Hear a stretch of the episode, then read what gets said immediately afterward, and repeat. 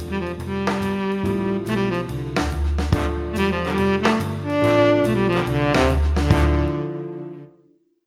Bonjour à toi auditrice, bonjour à toi auditeur, bienvenue dans la petite capsule de café numéro 6 où on a toujours des gens pas très réveillés pour des sujets bien trop compliqués. Euh, ce matin, la question se posera autour du scénario et de la campagne. Elle sera divisée en deux axes. Premier axe, la limite floue entre le scénario et la campagne. Et deuxième axe, pourquoi s'engagent les joueurs? Pourquoi en deux mots évidemment? Première question, donc premier axe, la limite floue entre scénario et campagne. Première question, où s'arrête le scénario et où commence la campagne? Est-ce une question du nombre de séances, du nombre d'objectifs à réaliser dans la fiction, du nombre d'années jouées dans la fiction, du nombre d'heures de jeu? Un scénario de 25 séances est-il encore un scénario? Voici la première question sur laquelle nos experts pas réveillés vont s'écharper. Mass, je t'en prie pour commencer. Alors, c'est une question assez compliquée au final parce que, moi dans mes expériences, souvent, ce que j'appellerais un scénario, c'est une sorte de one shot d'une, séance. Et presque, presque au bout de deux séances, c'est déjà presque, une campagne quoi, ou un long scénario mais, à mon avis, pour définir une campagne, il il faut pas voir le nombre de scénarios, qui auront lieu, le nombre de parties, pardon, excusez-moi, le nombre de, jours, mais plutôt qu'est-ce que les joueurs vont avoir comme, comme interaction avec l'univers, comment ils vont le construire, comment ils, vont avoir des émotions entre eux. En fait, presque, presque, presque, pour moi, une campagne, c'est plus quand tu as réussi à, à, faire progresser, non pas d'un point de vue mécanique, mais d'un point de vue purement personnel, ton personnage pour que d'une caricature, parce que souvent quand on commence un scénario, quand on commence une campagne, ton personnage c'est quand même à la base une caricature et comment tu vas le progresser pour que ça devienne quelque chose de, fini? et, je pense que pour pour définir un scénario ou une campagne, c'est plutôt, l'objectif, du maître du jeu par rapport à ça. Si, si pour lui, c'est juste vraiment, faire, un objectif du style, vous avez vos personnages, avec, une quête, mais, les personnages sont secondaires, l'univers est secondaire, le but c'est vraiment, la quête et ben, même si tu as 17 scénarios, à mon avis, même si tu as 17 parties, à mon avis, c'est un, seul, c'est un scénario, quoi. C'est pas une campagne. Une campagne, pour moi, commence quand tu as vraiment, tu vraiment les, personnages joueurs et l'univers qui commencent à s'entremêler avec des retours sur, sur, des, sur des, choses que tu as fait avant, des interactions avec des PNJ qui durent, même si c'est ces trois parties derrière, ça, reste. typiquement, moi, j'ai fait un scénario Wattsburg avec Ego ici présent. pour moi, c'était plus proche d'une. Déjà, c'était une campagne pour moi parce que c'était vraiment quelque chose où les personnages et l'univers se sont entremêlés et c'était très, très, très intéressant, très, très jouissif. Alors que j'ai pu faire des, scénarios, des scénarios en très longs au final, plusieurs parties, mais on sentait que ça allait vers un point, que le but c'était d'aller sur ce point-là, un peu des scénarios toboggan, et ça pour moi c'est plus un scénario. Donc moi c'est plutôt ça que je verrais. Pour moi un, scénario, une campagne, c'est comme ça que je les définirais. Voilà, et je vais laisser ma place à Ego. Vas-y Ego. Bonjour à toutes et à tous. Euh, moi, j'aimerais bien revenir sur, euh, pour justement définir la, différence entre scénario et campagne, parce que de toute façon, on va s'écharper, mais, mais parce qu'il y, a 36 façons de, le voir. Euh, mais déjà définir l'origine de ce mot. pourquoi l'étymologie rôliste de ce mot. Pourquoi est-ce que on appelle donc cela campagne par rapport à scénario? Et pas pas saga, euh, cycle, que sais-je. Euh, eh bien, ça vient de, euh, pour ceux qui ne le sauraient pas, ça vient de l'expression militaire, tout simplement, campagne militaire, puisqu'à la base, le jeu de rôle est une sorte de, bah, voilà, pas un wargame certes, mais mais est né du wargame et, et, a été généré par, par des wargamers. Donc, donc une campagne militaire, c'est quoi? C'est une expédition militaire. donc tout un ensemble d'opérations militaires qui sont conduites par une force armée dans, sur un théâtre déterminé, pour reprendre l'expression officielle. Et, et donc, autrement dit, ben, tout un ensemble de choses qui vont se passer. donc, on, va cette force armée, donc ce groupe de PJ, puisqu'on on va recentrer, euh, on va simplifier, euh, ben, vont vivre tout un ensemble de choses différentes, d'aventures différentes. Euh, alors oui, on peut parler d'arc, on peut parler de, plein de choses, mais voilà, à la base, c'est surtout ce, cette, je pense, faut, faut revenir à la source pour, pour voir en fait cette définition, à, mon sens, et d'où elle vient. Donc, euh, que ce soit voilà des batailles, des des, opérations commando, que sais-je, mais voilà, ça peut être à différentes échelles, à différents niveaux. Mais euh, voilà, c'est un il y, a une unité euh, de, qui relie tout l'ensemble d'histoire. Et, euh, et, juste pour répondre sur un truc un petit peu personnel à la masse, ben c'est marrant parce que pour moi, euh, ce qu'on a joué sur Vasbourg, c'était un mini bac à sable en forme enquête. Euh, mais c'était pas encore une campagne. Il y avait, c'était, il y avait une unité en fait, un peu de lieu, de temps, et, et donc euh, j'aurais pas encore appelé ça campagne, même si on a joué 8 euh, séances qui étaient assez intenses, je trouve. Mais euh, mais voilà. Après c'est c'est c'est un peu des définitions de personnages, je pense. On va avoir du mal à, différencier, à trancher euh, définitivement. Euh, Tapis Virginia? Euh, du coup, euh, je, bah, je suis d'accord avec toi et je vais revenir euh, sur ce que tu dis, sur l'aspect définition et définition de scénario versus définition de campagne. moi, ça me fait un peu penser justement à de la structure narrative, un peu la différence entre une série télé et un film. Grosso modo, on peut avoir des films qui durent 4 heures, des séries qui durent deux heures, tu vois. Et pourtant, c'est c'est pas la même structure euh, d'histoire. Et on pourrait se dire que une campagne, alors évidemment, tout ce que je dis, on peut le remettre en question. une campagne, on, on pourrait essayer de découper, comme tu as dit, en arc narratif, en acte, un peu comme au théâtre, et du coup, qui serait un ensemble, une suite de scénarios. Je pense qu'on a tous l'exemple que un scénario, on peut le dilater euh, autant qu'on veut, euh, ça changera pas forcément euh, la, structure de l'histoire vue de loin. On peut passer une heure à aller acheter un cheval au lieu de 10 minutes. en temps de jeu, tu vois, ça peut varier énormément. pourtant, ce qu'on raconte peut rester très similaire. Je suis pas, je suis pas convaincu de l'aspect temporel.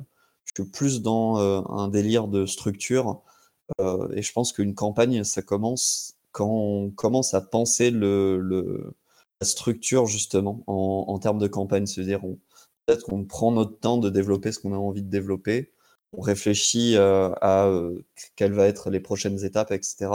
Et on peut même euh, penser à découper la fiction en plusieurs endroits en disant bah ça c'était le début, ça c'était la présentation, etc. Et du coup, j'ai bientôt fini. Comme une série, on pourrait se dire que euh, tu as ton épisode avec euh, le climax de l'épisode, la rechute, et, et rebondir euh, sur les, les séances d'après. quoi. Voilà. Sharon Ford?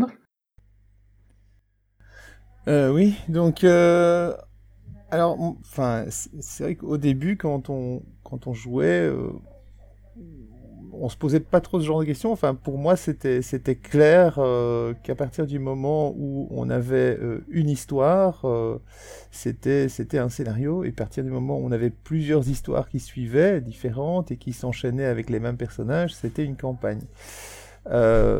et donc, quel que soit par ailleurs le nombre de séances que que prenait que prenait le développement de l'histoire en question. maintenant, c'est vrai que euh, si on a une histoire qui prend euh, 40, 50 séances, 2 ans, je pense qu'assez naturellement, en tant que rôliste, on va, on va être amené à, définir ça comme une campagne et, en tout cas en parler comme de notre campagne et, pas comme le scénario qu'on est en train de jouer. Enfin, je pense qu'assez naturellement on va on va glisser euh, dans cette direction-là, même si c'est toujours qu'une seule histoire. Euh, donc, euh, donc je pense que c'est vraiment c'est très compliqué. Hein, c'est a priori euh, a, priori c'était très clair. Hein, c'est si on si on si on se base sur la définition classique, c'est ça a l'air évident. Mais euh, mais effectivement, on se rend bien compte en, en, y réfléchissant une minute que oui, euh, on a eu tous des des scénarios qui ont quand même euh, pris plein de sessions de jeu et, et au final, ça ça ça peut ça peut devenir une, finalement une petite campagne. Euh, ben je, vais, je laisse la parole à qui du coup? Personne euh, personne n'a écrit plus d'un. Ah, Alain. Oui, bonjour à toutes et à tous. Euh, moi, je voulais parler de l'axe MJ joueuse en fait, sans parler forcément de comment de la construction scénario campagne. En fait, je me demandais si c'était pas plus l'implication, la motivation des, des, joueuses à la table et, l'impulsion donnée par le MJ et la préparation pour, euh, pour délimiter la différence entre un, un, scénario et une campagne en fait. Alors, c'est très intéressant, mais c'est très précisément l'axe numéro 2. Ah, j'ai deviné avant. Bon, bah, Et tu es trop fort, Alain. Je vous laisse. Euh, non, mais reste, reste parce que du coup, tu vas, tu vas subir le changement de sujet de l'axe numéro 1. Comment tu transformes un scénario qui a réussi en une campagne? Et comment tu termines une campagne que tu avais prévue et qui n'a pas plu? Oh là là là là, euh, tu me prends au dépourvu là. Comment tu transformes un scénario en campagne? Je pense, euh, alors c'est mon point de vue, je pense qu'en fait ça se fait assez naturellement. Euh, encore une fois, tu le vois à l'application et la motivation des joueuses autour de la table, je pense. une fois la première partie terminée, je pense que tu sens clairement si ça a plu ou non, si les joueurs ont une envie particulière de continuer ou non. Je pense que c'est assez simple, enfin en tout cas de mon point de vue. Euh, concernant la, seconde question, c'était quoi Excuse-moi? Comment tu termines un scénario que toi, dans ton enthousiasme et tes joueurs, vous souhaitiez partir en campagne de 40 séances et au final, bah, ça fait pchit assez vite en fait? Alors là, euh, on revient euh, à une discussion qu'on a eue lors d'une dernière capsule. Euh, il faut c'est compliqué. Il faut, avoir les, outils pour rebondir. Je pense il faut euh, bah, utiliser le debriefing, ce qu'on discutait la, dernière fois lors de la petite capsule, pour euh, essayer de faire rebondir euh, bah, au moins la préparation, garder une partie de la préparation peut-être, ou changer le système de jeu, ce genre de choses. Après, je passe la main à quelqu'un d'autre si quelqu'un veut intervenir, le temps que je puisse réfléchir là. Sherine Ford. Ok. Euh, pour ce qui est de la première sous-question, comment est-ce qu'on transforme un scénario en campagne euh, euh, c'est très délicat. En fait, c'est un exercice qui marche pas nécessairement, dans le sens où ben, ce qui a plu dans le scénario peut très bien ne pas se retrouver dans, dans les suites qu'on conçoit. mais, enfin, moi, pour ma part, oui, je pense que ça se fait effectivement euh, plutôt naturellement en, fouillant en fait dans, le matériel qu'on a pour le jeu ou dans le pire des cas en écrivant soi-même euh, la suite euh, de, ce qu'on a fait jouer. alors parfois c'est, enfin, pour donner un exemple, il y a, un scénario Empire Galactique que j'avais que j'avais maîtrisé, pour lequel j'ai écrit la suite finalement parce qu'elle n'avait jamais été écrite par l'auteur en question, euh, puisque c'était ça faisait partie du, recueil de scénarios qui est resté euh, sans, sans suivi. Euh, eh bien, quand j'ai lu le scénario de base, le tout premier au début, mais ben, je pensais euh, très très sincèrement que toute mon équipe de personnages allait allait tout simplement pas survivre au premier scénario parce que c'était quand même pas évident à réussir. Et contre toute attente, ils ont non seulement ils ont ils ont survécu, mais euh, euh, ils ont voilà ils sont partis dans une direction très intéressante. Et du coup, la suite, euh, bah, c'est c'est un peu naturellement écrite toute seule au, début. Il fallait, il fallait que le, euh, la, la, vilaine IA, puisque c'est ça l'idée, euh, qui, qui, euh, qui s'était euh, qui s'était échappé de la station euh, puisse puisse être neutralisée et donc ils sont partis dans cette direction-là avec une mission tout à fait particulière. Et donc moi j'ai écrit simplement la, la, suite en rajoutant des péripéties, en rajoutant des, des décors, des, des, PNJ, etc., etc., etc., jusqu'à jusqu'à ce qu'ils arrivent à finalement battre battre leur leur opposition, quoi. voilà, pour l'inverse, euh, bah, je pense que quand tout le monde autour de la table est d'accord pour pas continuer, n'est pas nécessaire de donner une fin insatisfaisante à un déroulé qui est déjà insatisfaisant. Enfin, je veux dire, euh, moi, je ressens pas, en tout cas en tant que maître de jeu, le besoin nécessairement de de prolonger euh, la souffrance si aucun, aucun des, des, protagonistes autour de la table n'a envie de, de jouer. Quoi personnellement, j'essaye pas nécessairement de mettre un point final à, une histoire si, euh, si personne ne n'y prend du plaisir. Et je vais passer la parole à Mas.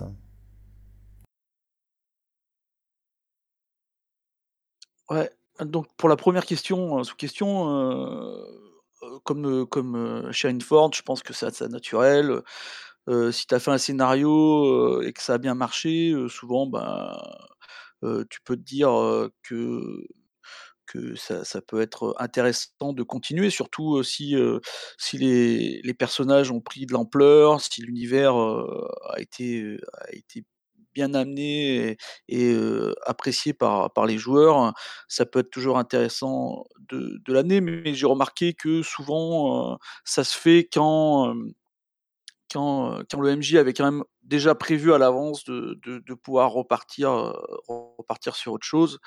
Moi, j'ai vu souvent des, scénarios qui s'étaient très très bien passés, donc en une seule séance par exemple, même si elles étaient longues, ça a été rapide, mais derrière, même si les joueurs avaient été enchanté par la partie, même si les personnages avaient pris, avaient pris de l'ampleur, derrière le MJ avait pas préparé quoi que ce soit, donc il a dit: «Bah, c'est fini, point final», donc je pense que c'est quand même, il faut que le MJ, il est, déjà dans le MJ et même peut-être quelques joueurs, heu, est déjà dans leur esprit qu'il est possible qu'on continue après, typiquement, je vais prendre un exemple, simple, euh, Iniging va, parler après, deux intervenants après. Euh, hier, il nous a fait jouer un scénario de deux heures. Euh, c'est son deux heures sur, sur L5R. Moi, j'ai trouvé que les personnages, au final, après, avaient, du, du, peps. Quoi. Ça donnait vraiment quelque chose de très intéressant. Mais comme c'est défini que c'est, c'est un scénario de deux heures et que derrière, c'est fini, c'est fini. Donc, on finit, par exemple, avec en, disant ce qui arrive à nos personnages pour la suite, mais en, en évoquant, on va dire. Et, et donc c'est fini. Et donc ça, on sait que c'est vraiment très que ça va s'arrêter, quoi. Alors que quand on veut lancer des scénarios qui vont continuer à la suite, à mon avis, c'est quand même il y avait déjà, à mon avis, dans, la tête des joueurs l'idée de, de, continuer si, si ça accroche. Euh, pour la deuxième, arrêter une campagne. Euh, moi, ça m'est arrivé mardi. Euh, on, était parti sur une, avec un MJ que j'adore. On, partait sur une mini campagne de quelques parties parce que s'il fait des campagnes, il les fait mais jamais trop trop long pour pouvoir tester plein plein de jeux et plein d'univers. Et, au bout de deux séances, bah, on a vu que ça ça marchait pas avec l'univers. Ça allait pas du tout. Et bah là, c'est d'un commun accord. On, dit bah on fait un débrief. Là, il y a eu un débrief, tu vois. Euh, très agréable d'ailleurs, avec tous les participants, et on a dit pourquoi ça marchait pas, et, et donc là-dessus, ça allait très bien.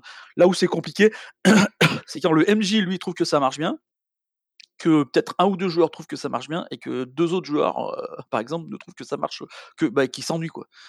Donc là, c'est compliqué parce que au final, il y a deux joueurs qui vont pas obligatoirement partir parce qu'ils n'ont pas envie de casser le trip des autres, mais ça va donner, ça va donner une, ça va donner une campagne entre guillemets dysfonctionnelle à mon avis quoi. Parce que on va, il y a deux joueurs qui vont être là plus pour faire présence que pour vraiment jouer, le, bah, jouer le jeu. Ils vont jouer le jeu s'ils sont sympas et compagnie, ils font présence et en plus ils jouent le jeu quoi.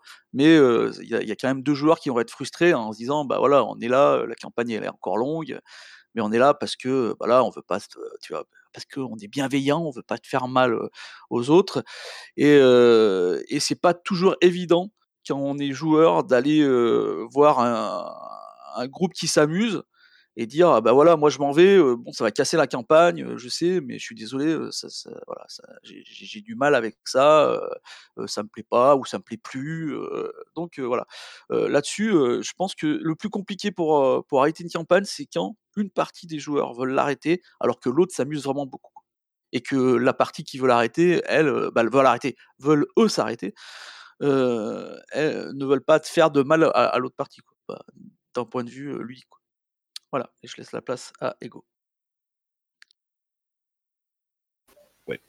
Euh, oui, tout à fait d'accord avec euh, tous les éléments que tu as soulevés, Mass. Euh, moi, j'aimerais revenir, en fait, bien sûr, sur la première question, à savoir le, passage de, scénario ou one-shot à campagne.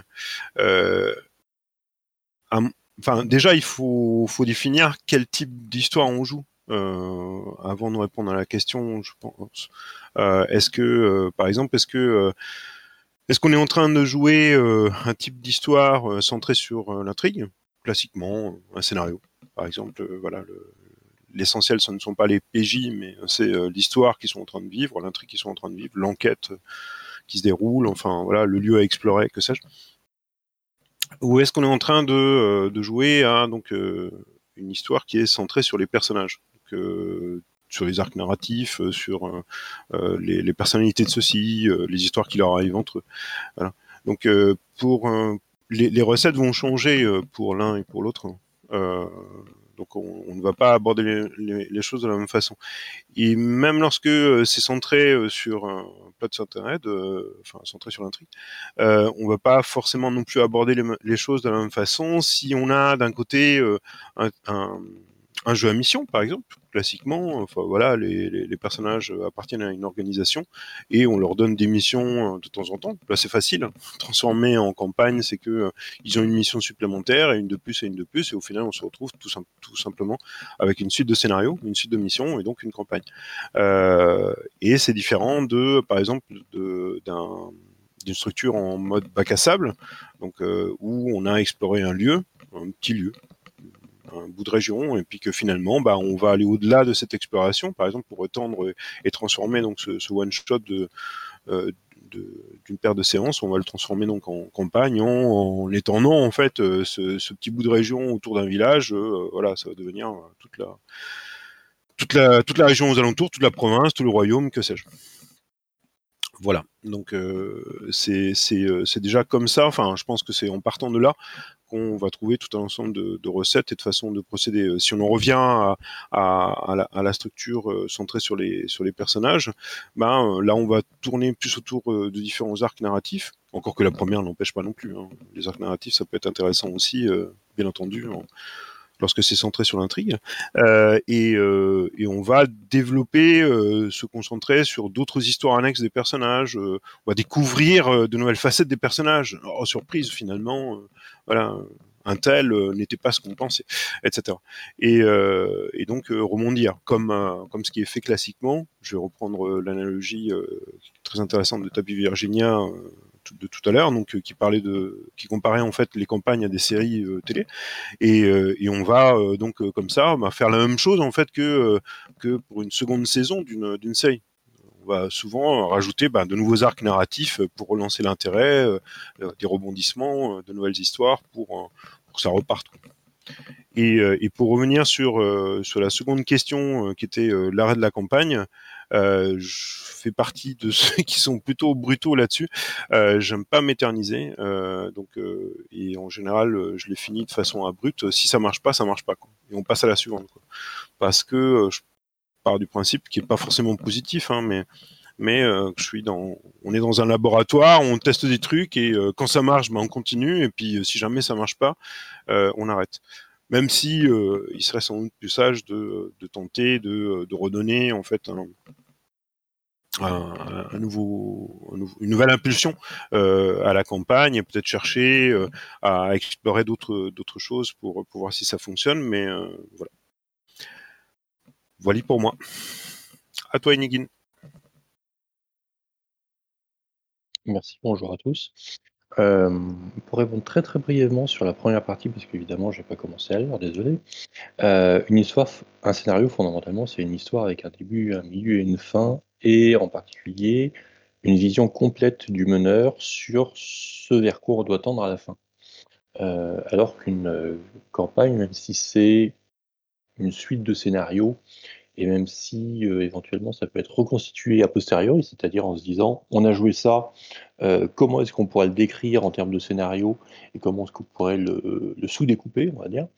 Euh, c'est un truc qui, a priori, c'est un gros édifice, on va dire, où quand on commence à construire le rez-de-chaussée, on ne sait pas trop à quoi va ressembler le plafond, enfin le toit. donc c'est quelque chose de beaucoup plus vaste, de beaucoup plus collectif dans la construction, et de beaucoup plus euh, aléatoire sur la fin. On a euh, posé une question sur l'évolution entre scénario et campagne. Pour moi, l'évolution, elle peut être soit naturelle, c'est-à-dire que c'est une suite de scénarios prévus initialement par le MJ et on enchaîne un certain nombre de scénarios qui vont ensemble. Soit ça peut être simplement un cumul de scénarios différents, entre guillemets indépendants, euh, qui se heurte par contre à l'écueil possible que ça soit pas très très logique. Euh, c'est-à-dire qu'on se retrouve avec une campagne qui est une suite de scénarios, mais qui n'est qu'une suite de scénarios, et qu'à la limite, on pourrait jouer tous les scénarios séparément, euh, ou dans le désordre, ça changerait pas grand-chose à l'intrigue. on s'est posé la question de la construction par des séries télé, ou de la construction par, par sérisation des, des intrigues. Et euh, effectivement, ça permet de donner deux choses qui sont très importantes. C'est euh, d'une part de l'intérêt à la campagne, c'est-à-dire que l'ensemble de la campagne est un intérêt qui soit cohérent, et puis surtout de la cohérence interne, c'est-à-dire j'ai un développement de personnage, il évolue dans tel sens, il y a une logique interne, etc., où euh, l'univers se comporte de telle façon, l'univers évolue selon un thème donné, qui peut être par exemple dans une série de police, la corruption latente des institutions euh, sont pris euh, totalement au hasard. Euh, évolution naturelle, évolution par cumul, évolution par, construction par évolution, c'est-à-dire utiliser les éléments précédemment énoncés pour donner quelque chose de, plus, étoffé, de plus long. et j'en profite pour signaler que mener des parties de jeu de rôle contient une section sur euh, la méthode et si, c'est-à-dire je reprends un élément qui s'est terminé dans le premier scénario et je me pose des questions dessus en disant et si un groupe de PNJ avait survécu à l'attaque finale? Et si euh, euh, le grand méchant avait un petit frère, etc. pour construire la suite de l'intrigue. Et puis éventuellement, on peut construire des campagnes par des spin-offs. je vous donnerai juste un exemple qui est pris dans les masques de Niratotep à un moment donné, on a la possibilité d'aller dans un univers parallèle en faisant du connerie. Euh, et mes joueurs ont évidemment euh, fait cette connerie et se retrouvaient dans un monde de marécages euh, rempli d'hommes serpents, dans lequel ils ont construit un empire à force de tuer et de ressusciter des hommes serpents. Ce qui a donné lieu, ce qui aurait pu donner lieu parce qu'on l'a fait en, en, scénarisation écrite, plutôt qu'en jeu, à une campagne de conquête d'un empire parmi les hommes serpents. Euh, donc ça permet de, construire euh, des, intrigues parallèles à l'intrigue initiale euh, ou à une campagne initiale qui serait, qui serait détournée pour explorer d'autres éléments. il est temps de conclure, paraît-il.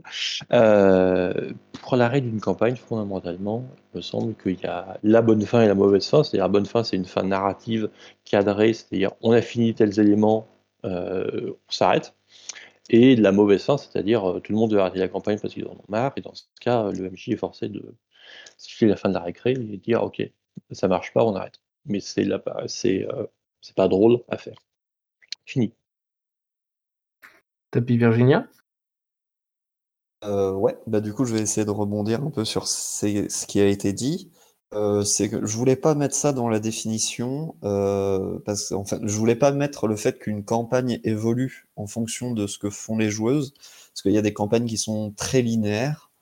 Euh, du coup, en fait, c'est juste pour dire qu'il y a énormément de types de campagnes différentes, dont, par exemple, les campagnes ouvertes, où il y a des gens qui rentrent, qui sortent, etc., et en fait, c'est pas très grave. Et ça me fait amener le point qui est de, en fait, une campagne, enfin pour transformer un scénario en campagne, il vaut mieux, je pense, travailler sur qu'est-ce que je pourrais faire après plutôt que le lancer directement.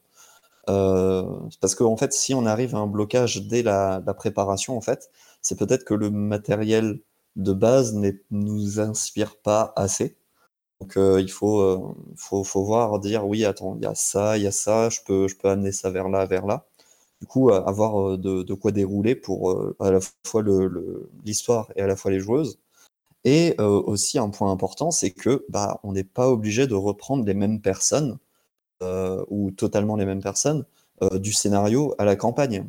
le scénario, ça peut être une inspiration pour la campagne, et il y a des personnes qui pourraient, qui ont peut-être un personnage important, hein, qui ne veulent pas forcément se lancer dans une campagne. C'est pas pour autant que la campagne est inlançable. On peut recruter des gens, etc. je, je, sais que ça paraît évident, mais c'est juste pour développer le point de, en fait, on peut essayer de s'inspirer d'un scénario et de le séparer, en fait, de, enfin, pas avoir besoin d'une continuité dans les joueuses, quoi. Tout à fait. Et du coup, ça me permet de fournir une transition géniale. Alors, est-ce que c'est parce que la transition était géniale ou c'est parce que ma question était géniale? Ben, On n'aura pas la réponse à cette question-là. Par contre, j'aimerais bien avoir la réponse sur ma question qui est qu'est-ce qu'on retravaille en général dans une campagne du commerce? Puisque du coup, j'ai bien entendu Tapi Virginia qui disait on part d'un point principal et on développe en fonction de ce qu'on a envie de poursuivre. Mais du coup, euh, est-ce que du coup, ça veut dire que vous faites jamais de campagne du commerce? Et si vous en faites, est-ce que vous les désossez, de vulgaires bouchers au fond de leur, euh, étal? Ou est-ce que vous travaillez, euh, les vôtres à partir des idées qui sont conclues dedans? Ou même est-ce que vous faites des campagnes uniquement maison? Ego? Yep. concernant, les campagnes du commerce et comment comment les aborder? Je pense que c'est une des un des principaux écueils rencontrés par, euh, par les MJ euh, en abordant en fait les, campagnes du commerce, au point que euh, certains en fait bloquent sur ce modèle, c'est que on a tendance en fait en découvrant une campagne à chercher à la respecter comme s'il s'agissait de règles par exemple, un pavé de règles. Et, et donc on a tendance à ne pas se les approprier, à ne pas les adapter, à ne pas partir du principe que euh, bah, finalement cette campagne, d'ailleurs tout comme un univers, et même on devrait faire la même chose pour un, pour un pavé de règles, euh, ne sont que des propositions. Donc euh, des propositions plus ou moins bien abordées, plus ou moins bien proposées, suggérées hein, MJ, hein, bien sûr. Il y, a, il y a des campagnes qui sont emmenées de façon très très différente et écrites de façon très différente, plus ou moins ouverte ou ou, euh, ou MJ friendly. Euh, et euh, mais néanmoins, enfin, il faudrait toujours partir du principe que si on prend une campagne du commerce, c'est certainement pas pour la respecter, pardon, excusez-moi, au pied de la lettre, mais mais c'est c'est pour épuiser tout un ensemble d'idées, tout un ensemble d'éléments qu'on va reprendre, qu'on va adapter à notre sauce, à nos goûts, à nos envies, à ceux bien évidemment euh, de nos partenaires de jeu, euh, qui, euh, qui vont évidemment avoir leurs propres préférences et qui vont s'exprimer d'ailleurs dès la préparation de la campagne, notamment via la création des personnages. Le choix de, de, de ces personnages, c'est un passage de commande. J'ai envie de vivre un certain type d'histoire, donc évidemment, il faut adapter la campagne en conséquence pour que, même si c'est une campagne qui est centrée sur l'intrigue, eh bien les personnages soient valorisés. D'ailleurs, on y gagne toujours euh, à, mélanger un peu les deux approches, euh, l'intrigue, euh, les personnages. voilà, c'est en, à mon avis, c'est quand on atteint les deux, quand on recherche les deux, qu'on atteint les, meilleures expériences. Et donc, voilà, quand on prend une campagne du commerce, il faut vraiment partir du principe qu'on va ajouter tout un ensemble d'éléments et qu'au final, ça ne sera plus la campagne originale, celle qui a été écrite par par un auteur. Euh, ce sera notre campagne. Elle va comprendre tout un ensemble d'éléments, euh, une proportion plus ou moins importante en fait du matériau d'origine, mais euh, on va y emmener aussi des choses avant même de, passer à table, avant même de commencer à jouer. Et Et puis ensuite, bien évidemment, les, les joueuses et les joueurs vont ajouter encore des couches successives et supplémentaires autour de ça. Et, euh, et au fur et à mesure, on va s'éloigner de plus en plus du matériau d'origine. Si on suit, bien sûr, si on joue en, en complicité avec, euh, avec ses partenaires de jeu, euh, parce qu'on va ajouter tout un ensemble d'éléments. Et, et, à mon avis, euh, quand on se plante au niveau d'une campagne du commerce, notamment, c'est parce qu'on essaie de trop respecter ce matos d'origine, qu'on essaie de trop recentrer euh, les, joueuses et les joueurs sur ce qui a été initialement proposé par l'auteur, qui ne nous connaît pas, qui ne connaît pas notre table, euh, euh, qui l'a en général écrit en pensant évidemment à ce qu'elle puisse être adaptée à un plus large public possible. Mais néanmoins, ça reste quand même un voilà derrière un auteur, il y a toujours un rôliste et il y a toujours une personne en fait qui a euh, certainement expérimenté cette campagne euh, avec ses propres joueurs ou pensé à ses propres joueurs, ses propres expériences. Et donc euh, voilà, on ne peut pas être devant et de toute façon, personne n'achèterait un bottin de, plusieurs milliers de pages pour pour le jouer en jeu de rôle. Donc l'adaptation est à mon sens et l'appropriation est à mon sens essentielle lorsque l'on aborde une campagne du commerce. Ouais, Merci. Euh, bah, je suis assez d'accord avec toi euh, sur la partie appro appropriation. Euh, dans les faits, moi j'ai utilisé beaucoup les campagnes du commerce pour en forme d'apprentissage en fait sur un jeu où bah, quand le jeu est compliqué, etc., etc., et que ou nouveau, bah, je, préfère me, focaliser sur une campagne qui existe déjà. Comme ça, j'ai pas cette, cet aspect-là à gérer. Je peux, moi, petit à petit progresser avec, avec la gestion du jeu. Et puis, ça permet de découvrir le settings euh, tranquillement, doucement, pour les joueurs et pour le MJ. Et puis, et puis après, proposer des choses, des choses plus personnalisées pour les joueurs. Et puis, et puis plus intéressant peut-être pour le pour le MJ. Mais mais du coup, enfin, je trouve que c'est très compliqué d'avoir avec une campagne du commerce d'avoir le recul suffisant pour pouvoir dire, enfin, se l'approprier comme il faut. Effectivement, c'est un travail qui est nécessaire et pour arriver à, à quelque chose de bien, mais mais pour moi, je trouve ça, je trouve ça terriblement difficile en fait, parce qu'il faut, faut, avoir une connaissance de, de de, la campagne écrite par l'auteur euh, à un point vraiment, euh, je trouve, hein, vraiment enfin vraiment vraiment intense et euh, et après avoir le recul suffisant pour dire ok, au final cet élément-là j'en ai pas besoin, cet élément je vais le retravailler, je vais le refaire, je vais le raccourcir, le rallonger, etc., etc. Et et pour le coup je trouve ça vraiment moi vraiment compliqué. Et bah, du coup, bah, j'ai décidé de plus trop le faire, quoi. Donc c'est pour ça que les campagnes du commerce, j'en fais très très peu.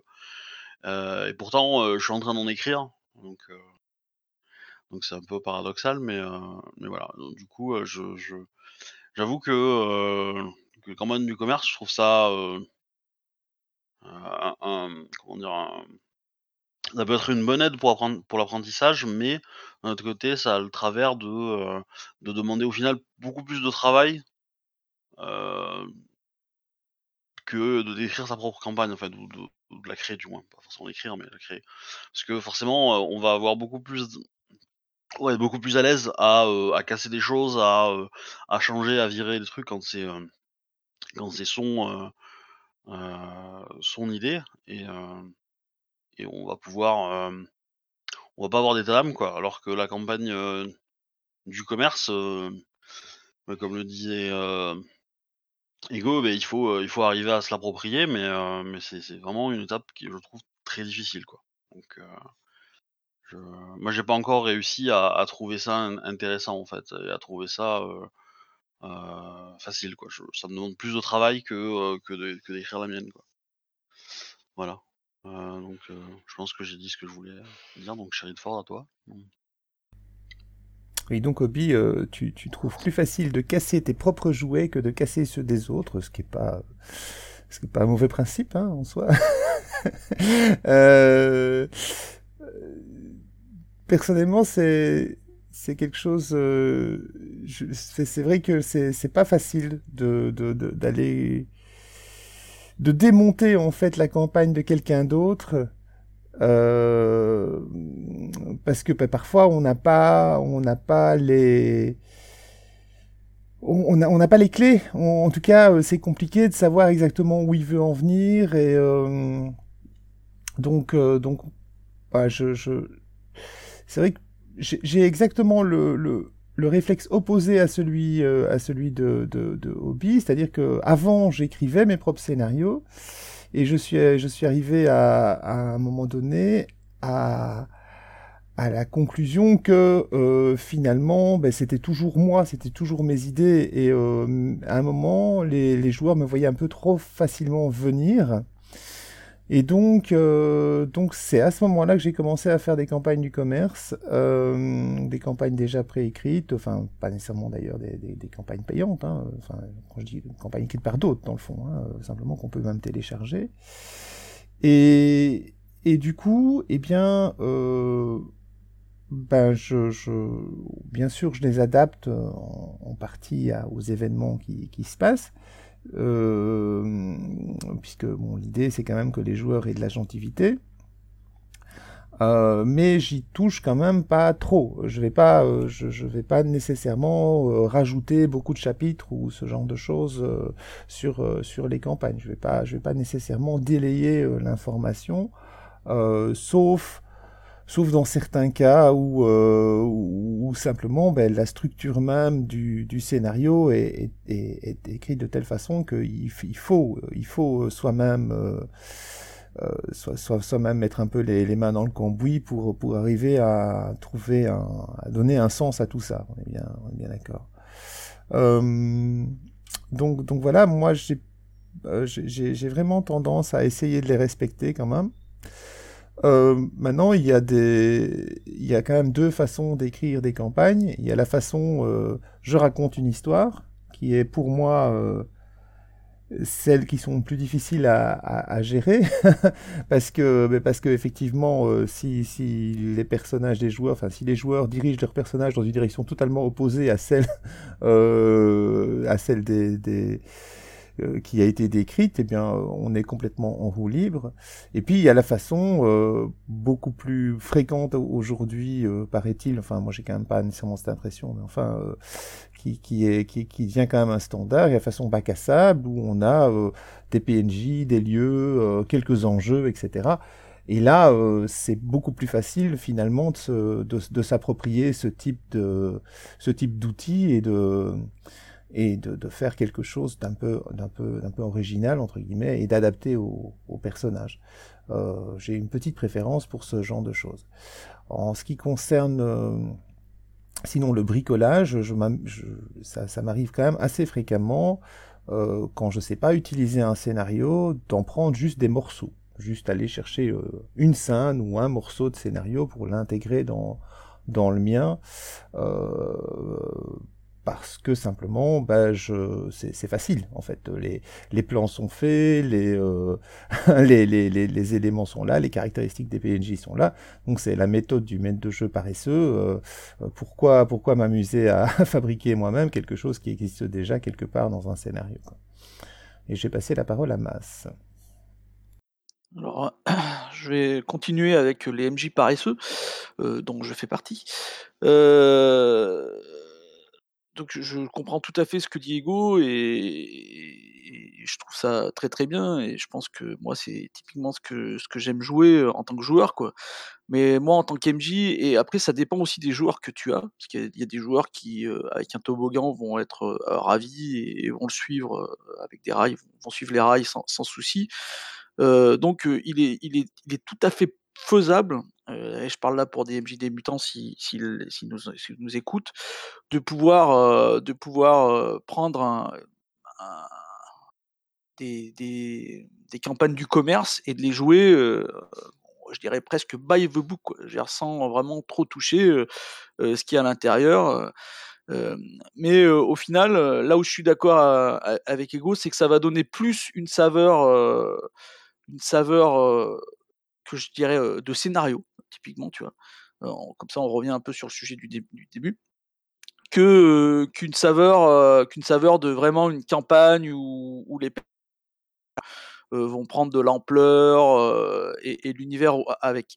ça voilà, moi, moi je l'ai fait. moi, j'avoue que en tant que maître du jeu, je, suis quelqu'un qui va pas retoucher vraiment beaucoup les, scénarios parce que parce que je suis un flemmard, on va dire, on va dire ça comme ça.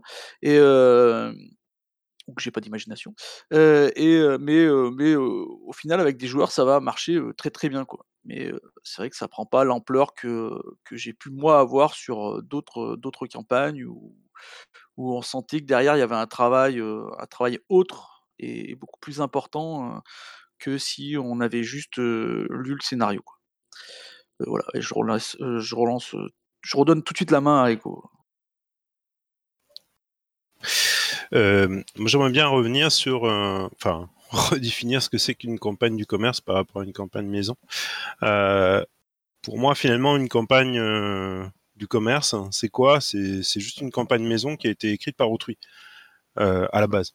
Et, c'est euh, un bon comme un mauvais point. En tout cas, la plupart des campagnes du commerce sont écrites comme ça. Ce sont des, campagnes qui ont été écrites par quelqu'un qui, euh, voilà, cherche à retrouver, euh, à produire euh, l'histoire la plus sympa possible, euh, celle qui le satisferait lui, bien entendu, celle qui satisferait tous les participants à sa table, et, si possible tous les autres, tous les futurs clients. Et malheureusement, on n'a pas forcément, enfin, sans tomber dans le, oui, on va tomber dans le la bonne ou la mauvaise campagne. Qu'est-ce qu'une bonne ou mauvaise campagne? Euh, Pour moi, une bonne campagne, ne, ce n'est pas uniquement une campagne écrite par euh, par autrui qui euh, serait, voilà, son idéal à lui. Mais il me faut pour pouvoir affronter cette difficulté que soulignait Obi, et il a parfaitement raison, c'est à mon avis, c'est c'est difficile, c'est délicat, c'est pas c'est pas évident. Euh, et donc pour que cette campagne soit bonne, euh, à mon sens, euh, c'est que il faut que euh, l'auteur s'adresse de pair à pair. Euh, il ne prenne pas de haut son, son lecteur, hein. il s'adresse en lui disant voilà, faut faire ci, faut faire ça. Non, c'est euh, voilà comment j'ai fait, voilà ce que j'avais envie d'aborder. Donc inclure au sein de la campagne des, des notes d'intention, euh, inclure au sein de celle-ci des, des conseils pour euh, s'approprier la campagne, pour l'adapter euh, d'une façon ou d'une autre, pour intégrer différents types de PJ par exemple. C'est, euh, ça arrive, c'est plutôt fréquent, mais c'est pas, c'est pas toujours le cas. ça peut être aussi des témoignages de l'auteur où on sent que l'auteur euh, a testé sa, playtesté sa, sa propre campagne, ce qui n'est pas toujours le cas non plus, euh, de l'aveu même des, de certains auteurs. Euh, et mais en tout cas, lorsque l'auteur l'a, l'a playtesté avec son ou ses groupes et qu'il va témoigner sur voilà pourquoi est-ce que j'ai fait ci? Alors avec certains groupes, ça a fonctionné comme ci, avec d'autres, ça, c'est, c'est plutôt ça qui a fonctionné.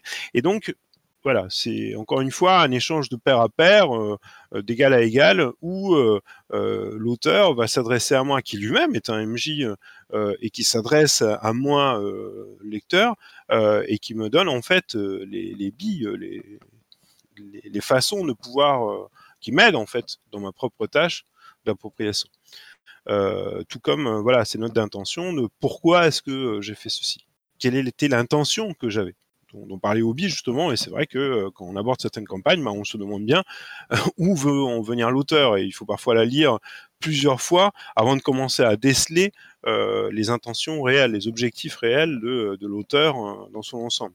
Et malheureusement, beaucoup de campagnes, beaucoup trop, sont écrites un peu comme des romans, où on va garder les révélations pour la fin. Alors que non, quand, on est MJ, on a souvent besoin de tous ces éléments-là en amont pour pouvoir en fait s'approprier la campagne, pour pouvoir l'utiliser. Euh, D'ailleurs aussi une autre problématique, euh, beaucoup de campagnes euh, qui sont écrites par autrui euh, n'ont pas forcément la structure nécessaire. Alors ils ont une structure parfois qui s'adresse à un lecteur et donc qui, qui, vont être agréables à lire et voilà on lit ça comme un roman. alors que lorsqu'on se retrouve à table en train d'essayer de, de mettre en scène cette campagne, eh bien, euh, voilà, cette, cette, structure, cette façon de présenter les choses n'est absolument pas adaptée euh, à l'utilisation au cours de jeu. Et, euh, et voilà, on aura des difficultés à trouver l'information initiale, à se rappeler ah, mince, il y avait tel élément, il faut que je cherche, attends, et je me perds en fait dans dans, dans, tous ces éléments. je suis obligé de partir sur un impro à l'arrache, etc. Et, et, enfin, oui, un autre élément dont, dont, je voulais parler sur le sur sur l'appropriation du campagne. Bien sûr, enfin, il y a, quelque chose d'essentiel à, mon, goût euh, pour, pour se l'approprier, pour l'adapter. Il faut bien évidemment euh, connaître ses, partenaires. Et donc, euh, et avant même, je crois, de se lancer dans une campagne, euh, il faudrait, et parfois je l'oublie, il faudrait bien connaître ses partenaires et avoir joué au moins une paire de fois avant de se dire, ben voilà, cette équipe-là, je la sens, et cette association de différentes individualités, je les sens au point de me lancer dans une campagne, puisque je vais pouvoir déjà l'orienter d'une façon ou d'une autre pour faire plaisir à chacun d'entre eux. Et ils vont pouvoir euh, jouer en équipe, ils vont pouvoir euh, se coordonner les uns les autres. Et, agir de concert pour que ça fonctionne très bien. Voilà. À toi, Inigin. Euh, l'intérêt pour moi des campagnes du commerce, c'est que fondamentalement, elles sont écrites d'un trait, elles sont euh, cohérentes, euh, elles présentent une, cohérence structurelle qui fait que c'est une campagne et c'est pas juste une suite à la va comme je te pousse de scénario, même si éventuellement on peut avoir des cas. elles ont aussi par contre une logique interne dans laquelle éventuellement il peut être compliqué d'entrer euh, je pense en particulier au Masque du Niratotep, qui est la campagne euh, du commerce la plus longue que j'ai lue et que j'ai fait jouer, euh, où il faut rentrer à chaque scénario dans l'intrigue générale, il faut rentrer dans les longues, longues chaînes d'indices, et il faut pouvoir présenter ça de façon cohérente et, et fluide à tes joueurs, sachant que tu, en pratique, tu vas être en train de chercher partout euh, à l'intérieur de tes euh, à l'intérieur de tes notes ou de, du texte de la campagne. Euh, pour moi, ça définit ce que j'attends d'une campagne du commerce, c'est-à-dire que fondamentalement, il y ait des enchaînements logiques, il y ait une visibilité, une clarté des indices qui permettent de s'y retrouver et de rentrer, de comprendre rapidement de quoi on parle et de la faire jouer. Et sur ce, j'ai fini. Eh bien, merci euh, Inigin. On va pouvoir attaquer le deuxième axe du coup. Le deuxième axe traite de la question pourquoi s'engagent les joueurs? Et pourquoi étant évidemment en deux mots en l'espèce, c'est donc pourquoi s'engagent les joueurs? Et la première question est la suivante.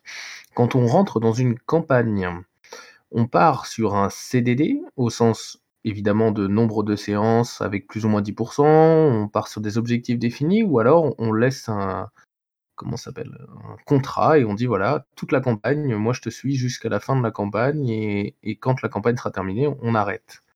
Vous, vous avez quoi vous dans vos pratiques euh, régulières? Enigin? Je rebranche mon micro. Euh, très franchement chez moi c'est un CDI et même c'est un contrat de mariage.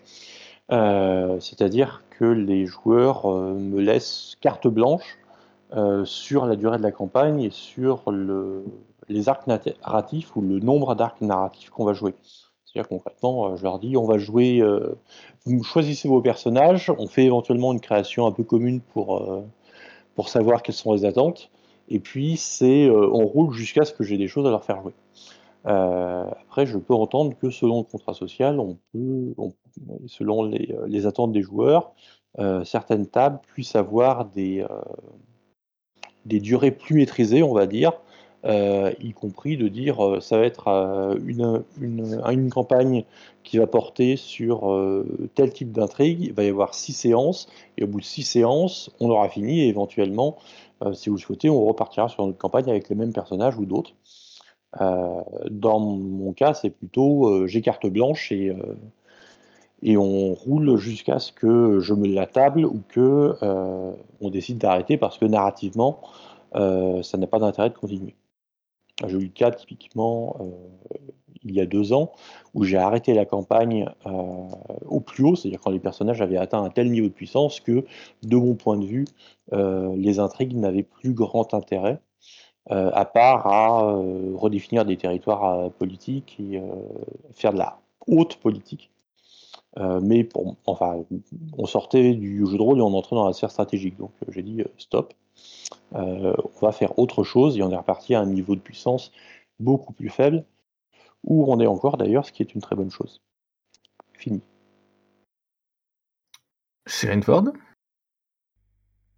euh, Pour moi, c'est jusqu'à ce que tout le monde autour de la table s'amuse, euh, joueurs et MJ compris. Euh, enfin, donc si, si les joueurs se, se lassent, eh on arrête. Si le MJ se lasse, on arrête. Je tiens pas nécessairement à, aller jusqu'au bout du bout du bout, euh, même d'une campagne préécrite. Hein. Euh, si, si à un moment donné c'est trop long euh, euh, ou que ça, ça, ça s'essouffle, s'il n'y a pas, il n'y a pas de raison de maintenir, de, de, de, maintenir la pression entre guillemets. Donc effectivement, c'est donc c'est plutôt euh, bah, évidemment la, la, la, durée est annoncée au, au départ. Hein, euh, si, si je si je vous fais euh, par exemple euh, je vous maîtrise un, un scénario de d'Empire Galactique, je vous dirais ben, ça va prendre deux ou trois séances.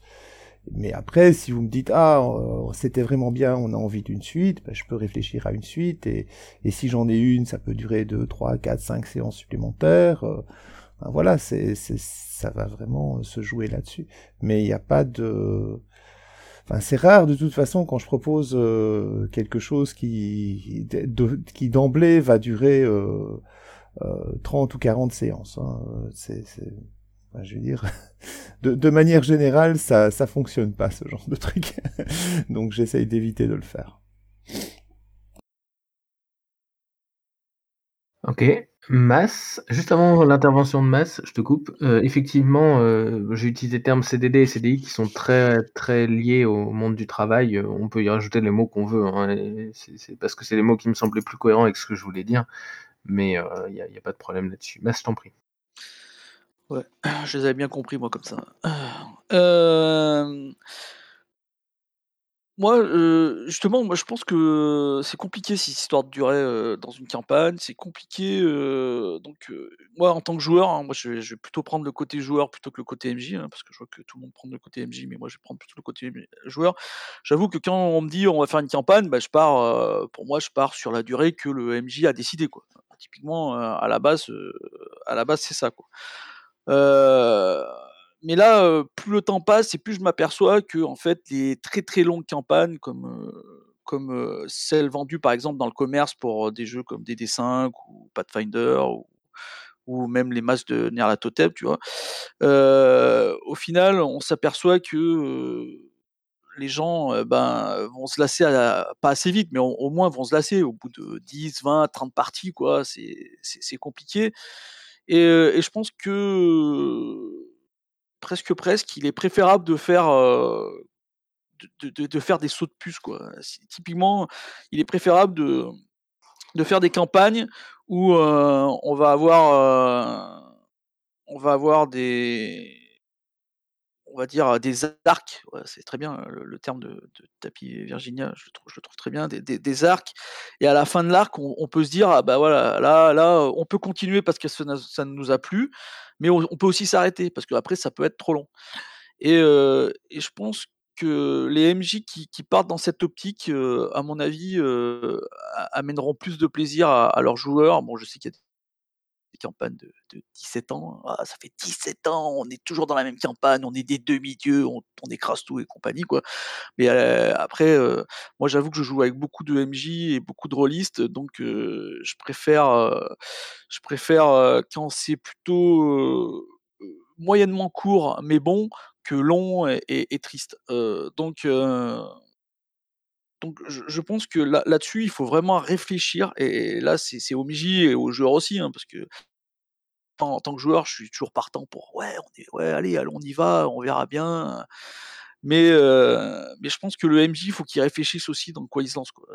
dans quoi il, il va, s'embarquer et, comment il va faire pour pas justement que au bout de 30 séances, bah, ça devienne, bah, ça devienne le travail, quoi. Tiens, on parle toujours de, du, travail, quoi. CDI, CDD, que ça devienne un peu, bah, on vient là parce que parce que on a pris l'habitude, parce qu'on veut pas décevoir les gens, parce qu'on sait que si on part, la campagne elle est finie et que les autres ils veulent peut-être savoir la fin, parce qu'on veut savoir la fin nous aussi, peut-être aussi, hein, mais mais qu'on est là, plus, en termes, ben, je suis là, je vais voir ma série, que j'aime pas trop, mais que j'ai commencé le début et que je voudrais savoir la fin, mais bon, juste comme ça, les les les 3 heures, où tu vas passer, tranquillou pépère avec tes pantoufles et et tu vas à peine jouer, en attendant que ça se finisse. Donc là, je pense que, heu, il y a vraiment une réflexion à faire du côté des MJ, dans le sens, heu, quand tu vas voir parce que typiquement, quand on part sur une campagne, où il y a, 6 gros énormes bouquins ou un énorme bouquin comme les masses de heu, tu sais que ça peut être très, très long et donc là là-dessus, il faut il faut réfléchir, hein, il faut réfléchir à ça, hein, avant d'y aller. Et les et les et je pense que les joueurs, eux, ils sont toujours partants au début, heu, malheureusement après ils se prennent un mur. Donc c'est aussi un peu la faute des joueurs. Il faut qu'ils réfléchissent avant. Voilà, je laisse la place à Ego. Heu, alors pour moi, je rejoins totalement Mas sur, ce qu'il disait bien, comme souvent. Heu, j'ajouterais que, heu, pour éviter la comparaison, heu, CDD-CDI et heu, et tout le langage pro, ben allons-y, partons sur la comparaison entre l'histoire d'un soir et puis, le mariage. Et puis tout ce qu'il y a entre les 2 parce que, voilà, c'est pas parce qu'on se lance sur une histoire d'un soir, un one shot que, on est forcément obligé de, d'aborder un de se dire, heu, voilà, ça va finir en mariage. Et quand même on aborderait une histoire un peu plus longue, heu, bah, voilà, c'est pas définitif, heu heu, j'entends parfois, enfin, des gens qui, heu, qui s'installent dans des campagnes très, très longues, et qui ont, du mal à en sortir. Tant tant que ça plaît, tant mieux, super, génial, moi c'est je suis je suis épaté par, par ces gens qui jouent, heu, 10, 10 ans, heu, autour de la même histoire. Si s'ils jouent 10 ans, heu, j'espère bien que, heu, qu'ils s'amusent comme des fous furieux et qu'ils en tirent tout le sel et que, pour eux, c'est, c'est ils vivent quelque chose d'extraordinaire.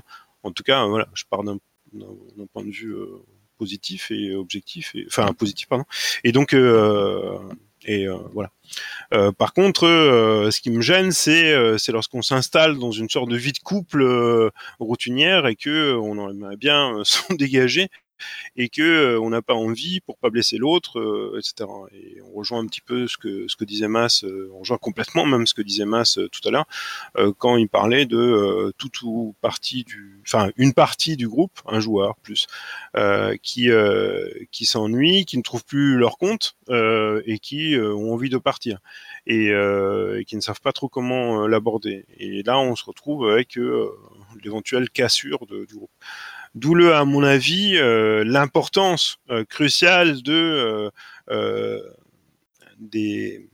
des sondages, des débriefings, enfin de tous ces outils qui nous permettent de, de savoir où on en est exactement. On en est au niveau du plaisir de chacun et c'est pas évident, que quelle que soit la position, hein, que ce soit celle de celle de la joueuse ou celle du MJ, heu, d'obtenir ces informations ou de les lâcher, heu, parce que, voilà, c'est pas c'est pas toujours facile d'être, d'être franc du du collier.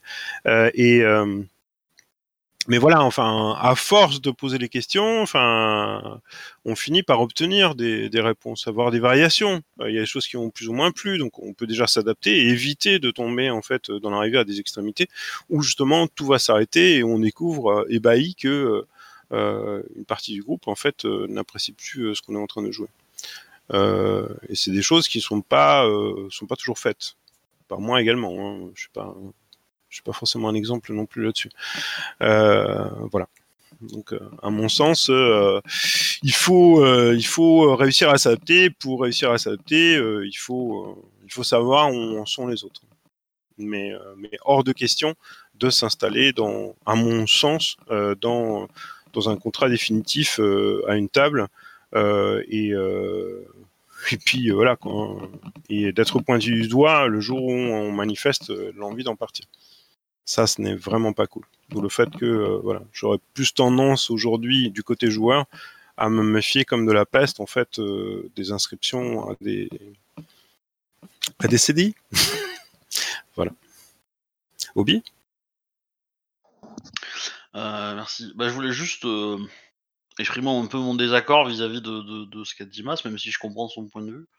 Euh, mais euh, il avait l'air d'être assez, euh, euh, comment euh, péremptoire sur le fait qu'on pouvait pas s'amuser ou que lui, ne- du moins, ne pouvait pas le faire euh, sur euh, un grand nombre de séances. Et pour le coup, bah, ça c'est un truc que, j'ai un peu d'expérience parce que je, participe à des campagnes qui ont, vraiment un nombre de séances assez important et, pour le coup, moi j'ai toujours du, plaisir à y jouer quoi. Et donc voilà, c'était juste ce point-là de désaccord que je voulais exprimer. Donc c'est assez court, mais euh, si quelqu'un d'autre veut prendre la main. Mas c'est toi. Bah, je vais répondre tout de suite. App euh, donc je me suis mal exprimé parce que c'est pas du tout ce que je voulais dire. Je peux très bien comprendre qu'il y a des gens qui s'amusent, pendant des années, heu. Après, et et moi je me suis amusé pendant des années. J'ai fait une campagne énorme de Warhammer qui a duré 2 ans et demi et j'ai pris du plaisir à à la faire, quoi. Je dis juste que, quand tu es parti, dans une longue, quand tu es parti dans une longue séquence comme ça pendant des années, plus le temps avance et plus ça sera difficile de partir.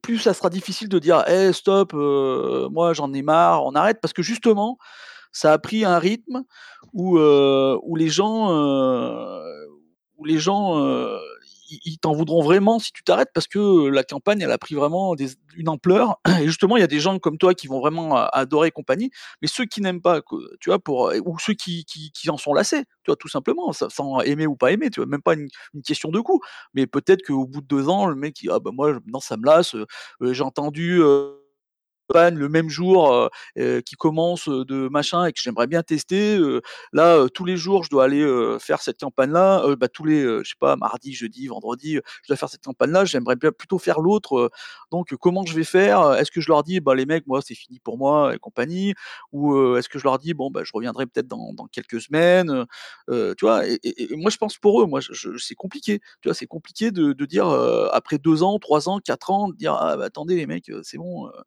aller voir ailleurs», voilà, c'est tout, hein. Maintenant, je peux comprendre qu'il y a des gens qui s'amusent pendant des années au même jeu, avec les mêmes personnes, voilà, je peux tout à fait le comprendre.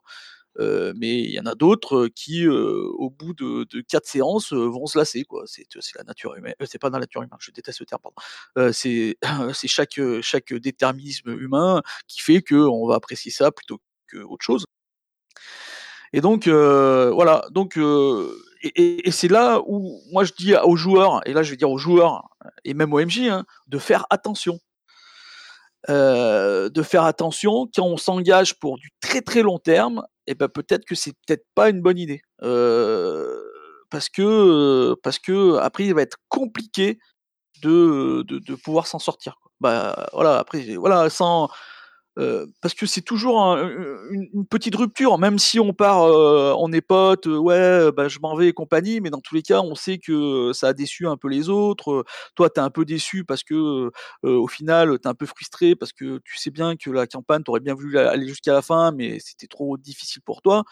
Donc heu, moi je dis voilà, c'est juste un conseil que que je pourrais donner là sur cette capsule, c'est, heu, faites attention quand vous Heu, quand vous partez sur du long terme, surtout avec, heu, obligatoirement des gens que vous connaissez un peu, mais tu vois, c'est pas votre groupe de toujours, où vous avez toujours joué, heu, avec eux, tu vois?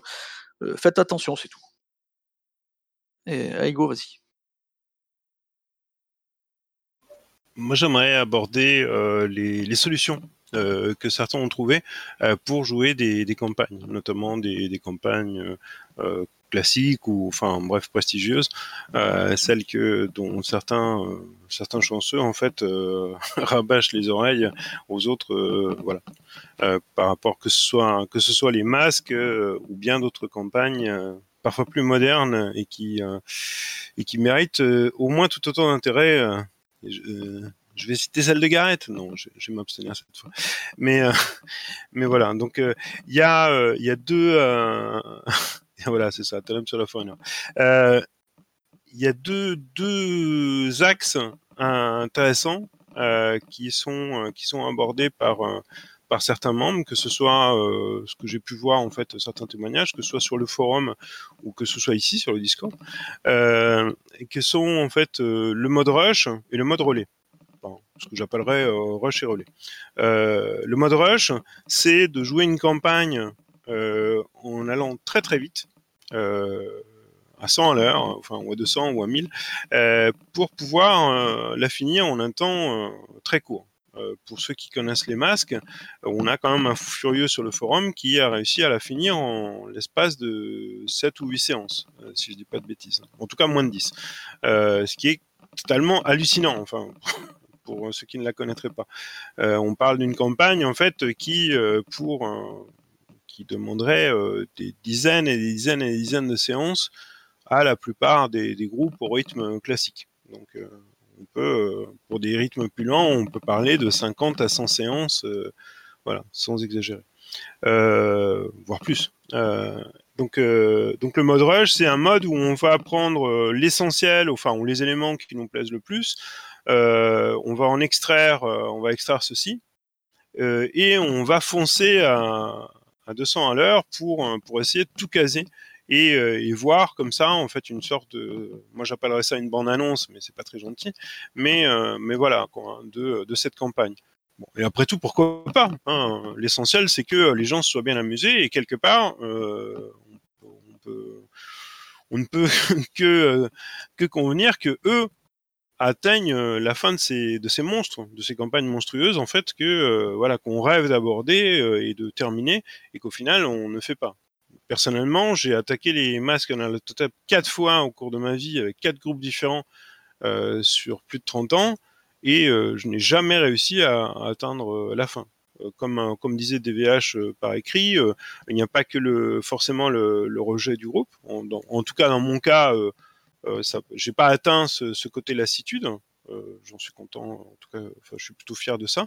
Mais par contre, voilà, euh, que ce soit déménagement personnel, changement de boulot, séparation au sein d'un couple, ça, ça, ça, peut torpiller une campagne aussi. Et donc voilà, pour en revenir donc au mode rush, c'est un bon moyen pour finir, finir une campagne très vite. Donc deux exemples, donc Amarante euh, il me semble que c'est Amarante, euh, qui, euh, qui a fini donc les, masques en, en 8 séances ou 7-8 séances et, et donc, euh, euh, ou, ou, un autre exemple ici même, donc sur le Discord, Polki, qui, qui lui a fait Talum sur la forêt noire, campagne d'une trentaine de scénarios en version courte en plus, trentaine de scénarios, qui s'étale sur 30 ans. Donc, euh, et lui, il l'a fait en une trentaine de séances de deux heures, ce qui est euh, assez hallucinant. Mais bon, voilà, quoi, il en a pris des extraits. Et euh, alors, premier point, et puis deuxième point, une autre méthode, et, c'est super parce qu'il va pouvoir en, parler bien mieux que moi, c'est la, méthode relais, et c'est celle que j'ai entendu chez Uniform pratiquer, et, et, qui personnellement m'attire beaucoup plus, c'est de ne pas jouer une campagne euh, de A jusqu'à Z et sans s'arrêter, mais plutôt en fait euh, voilà jouer plusieurs campagnes euh, au fur et à mesure et puis de temps en temps bah, on met en pause après un arc narratif et on passe au suivant etc. Mais je vais laisser Fabrice nous en dire plus puisque c'est sa spécialité. Fabrice? Alors je sais pas si c'est ma spécialité, hein. je suis pas, enfin je suis pas sûr que je sois le seul à le faire comme ça. Euh... Mais, euh, mais en gros, ce que je fais, c'est effectivement, ben, c'est aussi une question de préparation. Hein. Ça t'évite de préparer euh, une campagne, euh, une campagne de, de, de, de 50 scénarios, ou enfin, tu sais, un truc très long, de, de, devoir, de devoir la faire totalement à l'avance, et puis de t'apercevoir au bout de trois séances que, en fait, personne n'accroche.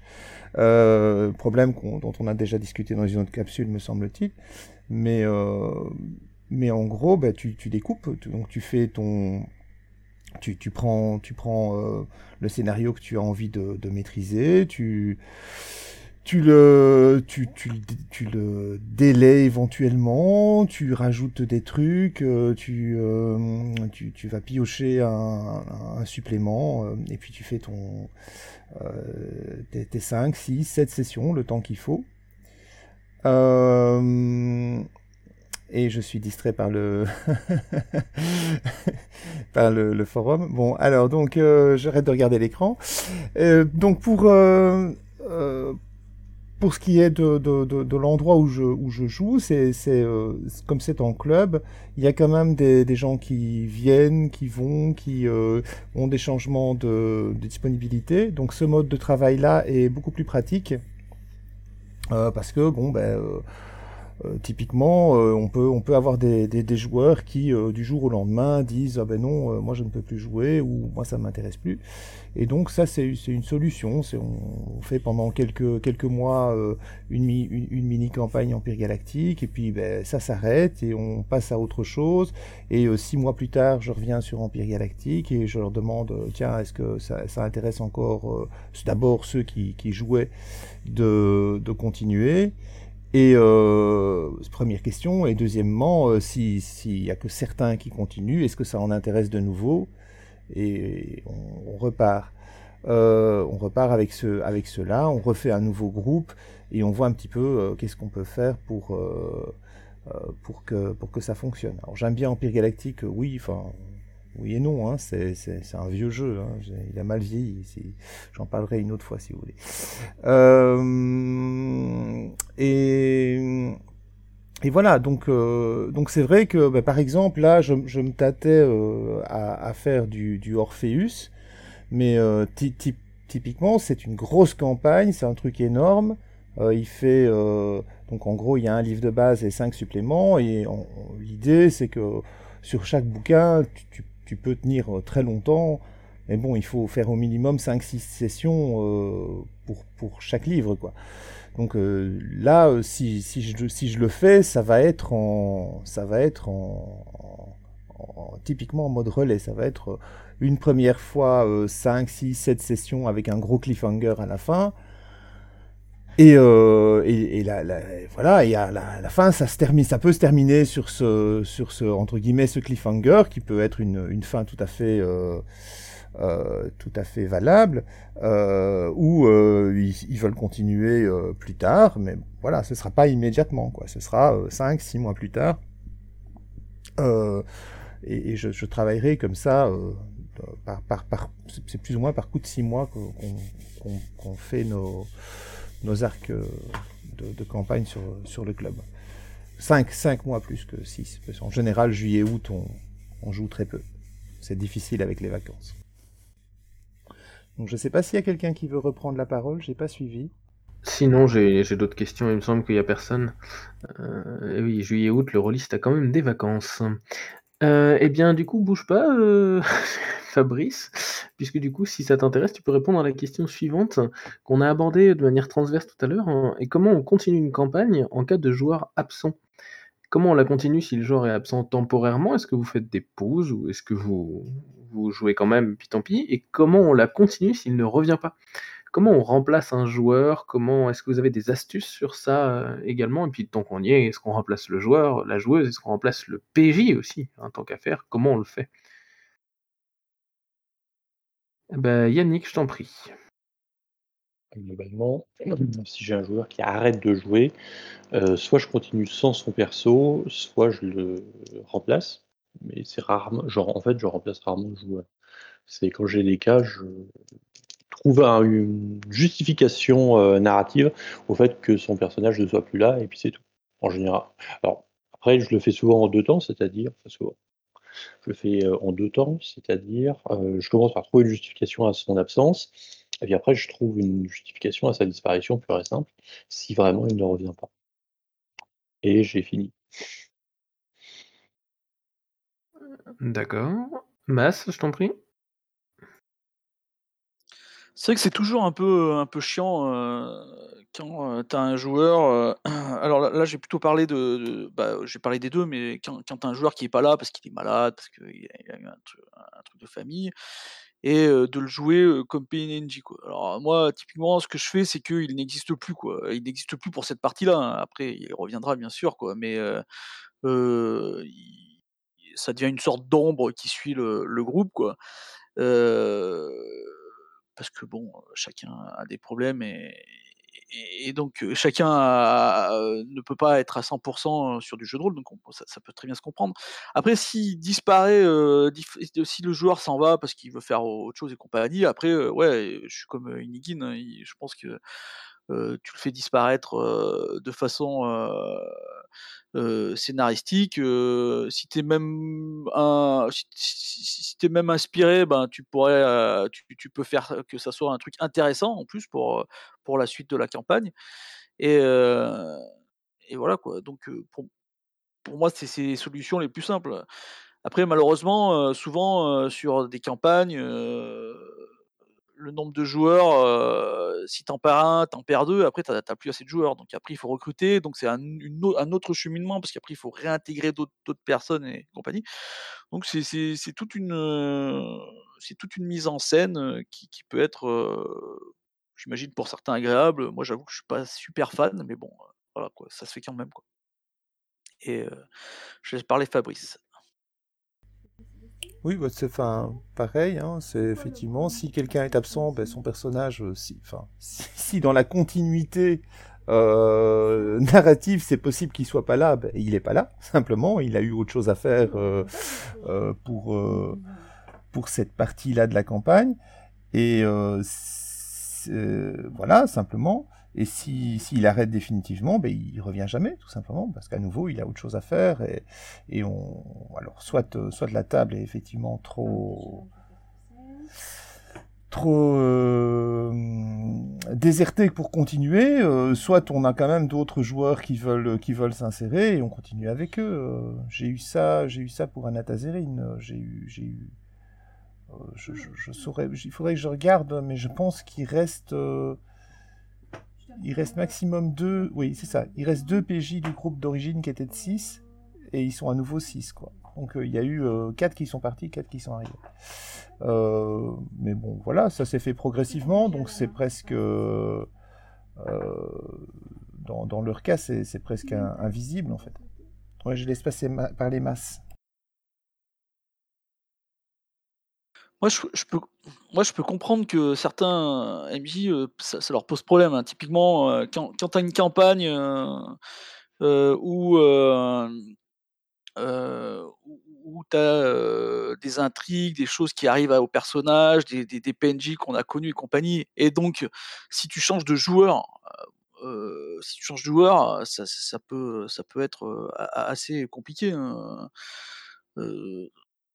moi, je, il parlait d'Anatazarine, moi je vois pas trop comment j'aurais pu changer mes joueurs à certains moments parce que comment tu les re... Pour moi, c'est anti-immersion, quoi, parce que en fait, tu, tu, tu, rentres dans un truc qui, est déjà, qui, a, qui a déjà vécu pendant, pendant X aventures, et tu te retrouves à devoir devoir insérer des gens qui, eux, ne connaissent pas l'aventure, mais en même temps, ils vont avoir un résumé. ouais, moi, je pense que ça peut être assez problématique. Dans, ma vision de, la cohérence de, l'univers et des personnages dans l'univers. Je laisse parler Ego. Euh, oui, euh, sur, les absences, euh, bien sûr, on va avoir des difficultés différentes entre une absence temporaire euh, le, PJ ne sera pas là pendant une séance et on va essayer de le justifier d'une façon ou d'une autre. Euh, je suis d'accord avec Mas, le fait de le basculer PNJ, euh, c'est pas toujours évident, c'est plutôt même, ça en devient parfois même un handicap. Euh, c'est pas pour autant plus plus évident non plus lorsque j'avais essayé, fut un temps, de, de, filer ce PJ à un joueur de confiance. Donc euh, le joueur, la joueuse qui s'absentait, euh, elle a décidé qu'elle allait passer son personnage, confier son personnage à un joueur, un autre joueur de la table, et, euh, et puis celui-ci, voilà, s'en occuper. sauf que il est arrivé, il est arrivé une fois où ça a fini, une mauvaise interprétation, a fini par un TPK. Personne n'était content, donc évidemment, bon, on a carrément décidé de rejouer complètement cette scène parce que bah, le joueur qui était absent, ça se comprend, euh, voilà, euh, était en complet désaccord avec euh, le choix qui avait été fait. Au-delà du, du, TPK lui-même, bien sûr, mais bon, le choix avait impliqué un TPK. on a donc carrément, carrément rejoué cette, cette, scène cruciale de cette campagne. voilà. Et, et, sinon, pour la pour l'absence définitive, à mon avis, on la gère un peu comme on gère la mort d'un personnage. Quoi. Va trouver des raisons, des justifications au départ de celui-ci. et, et enfin voilà quoi, l'insérer dans, l'histoire. et puis on, va passer à autre chose. Ça peut être un, ça peut être un autre joueur qui prend le relais, c'est peut-être les mêmes qui continuent à jouer sans celui-ci. Le groupe se réduit. Parfois, c'est pas un mal. Euh, on, peut, on peut avoir des campagnes qui rebondissent grâce justement à cet aspect. On se recentre sur un, sur un petit nombre de, participants. Euh, et, euh, et puis ça, tout va dépendre aussi de, on revient à nouveau euh, sur le type de campagne. Quand on joue une campagne qui est tournée vers, vers l'intrigue, que ce soit un toboggan ou, autre, hein, ça sera plus évident de justifier la disparition d'un personnage plutôt que quand on joue une campagne centrée sur les, sur les personnages euh, ou une campagne entre deux, où on a prévu un arc narratif très important euh, sur ce personnage qui, euh, pour une raison X ou Y, hein, encore une fois, c'est pas ce n'est pas toujours la lassitude qui, qui fait partir un joueur. il peut parfaitement s'agir voilà, de, X événements dans, la vie, naissance, mariage, déménagement, raisons de santé, etc., euh, qui font que euh, qu'on perd quelqu'un et euh, plus ou moins définitivement, et donc donc on est on est obligé de s'adapter. Mais oui, ça peut ça peut mettre à mal le déroulement d'une campagne et là, j'aurais plutôt tendance à dire que le meilleur des moyens, c'est de faire comme comme Charlie Ford, de, de, mettre en pause cette campagne pour passer à, à autre chose. Malheureusement, comme souvent, comme souvent, en tout cas ceux qui critiquent ce genre de méthode euh, disent, euh, le fait de mettre en pause une campagne, c'est le risque aussi qu'on la mette en pause définitivement. Shineford je voulais, je voulais répondre à Mas. Euh, pour ce qui est d'Anatazerine, les, les remplacements de personnages se sont faits à des moments qui étaient peu cruciaux. et qui n'ont pas posé de problème parce que ça s'est fait relativement tôt dans le, dans le déroulé de la campagne, euh, à une exception près. Euh, ça s'est fait, euh, ça s'est fait donc au niveau du, deuxième, troisième scénario. et donc là, là, les, enfin, c'est de l'échauffement dans cette campagne-là, les, deux, trois premiers scénarios. Il y a encore pas grand-chose de allez, de signifiant, je vais dire, euh, au niveau narratif qui se, fait, qui va avoir un impact énorme sur la suite. Et donc ça a été possible grâce à ça. Euh, le seul euh, ajout que... Il y a eu deux ajouts après ça. oui, c'est ça, deux arrivées. une que j'ai... Oh, j'ai pas envie de spoiler non plus, mais c'était un, un demi-orc barde qui est arrivé et qui était, euh, qui était ami du, du barde Amarange. C'est comme ça que je l'ai fait, je fait euh, entrer dans le groupe. Euh, et, voilà. Et, donc, c'est vraiment tombé juste à point pour le, pour le scénario dans le pic d'Andalf. et, et puis un autre est arrivé encore par la suite. Euh, et là aussi, ça n'a pas été trop difficile de, euh, de le faire rentrer, parce que je pense que oui, c'était euh, quelqu'un que le, PJ était prisonnier dans le pic d'Andalf. Donc voilà, il n'a pas eu pas eu de difficulté à à l'intégrer au groupe quoi. C'est le l'ennemi de ton ennemi est ton ami. Vous voyez ce que je veux dire? Donc voilà. Super, heu, effectivement, heu, alors déjà je répète à tous nos auditeurs que s'ils souhaitent intervenir eux-mêmes, qu'ils n'hésitent pas, hein, on ne mord pas. Heu, mais vous avez aussi le droit de ne pas intervenir si vous ne le souhaitez pas, mais voilà, ne vous sentez pas, timide, il n'y a pas de souci, on n'est pas plus réveillés les uns que les autres. voire même, je dirais même jusqu'à dire que si vous arrivez maintenant, vous êtes plus réveillés que nous quand on a commencé. Et donc du coup la question était: «Peut-on faire de l'illusionnisme pour faire croire à la présence d'un joueur?» c'est Ditral qui nous dit ça par écrit. Je pense que ça se rapproche assez de ce que disait tout à l'heure euh, l'un de nos intervenants sur le flou avec le personnage en arrière-plan, mais ça va pas durer très longtemps, il va peut-être falloir un nouveau joueur pour l'incarner. En tout cas, c'est mon avis. Et moi, je voulais relancer justement sur une question qui avait été posée tout à l'heure, euh, qui avait été, on fait une pause dans une campagne. On fait une pause parce qu'un joueur n'est pas là, ou parce qu'un joueur s'absente une fois ou deux. Et puis en fait, il s'absente trois fois ou quatre, et, et, en fait, on se rend compte que ça fait un mois qu'on n'a pas joué, ou deux mois, ou six mois, ou un an. Et et donc du coup, heu, la question c'est comment on relance une campagne? Et où et où d'ailleurs, hein, les questions sont libres, comment est-ce qu'on l'arrête définitivement si elle on sent qu'au bout de 6 mois, on n'arrivera pas à la relancer, en fait? Cyrine Ford. Voilà, ty typiquement, c'est une question, heu, que je me pose actuellement. Vous m'entendez? On t'entend. OK, je je sais pas. Hem, donc c'est c'est une question que je me pose actuellement.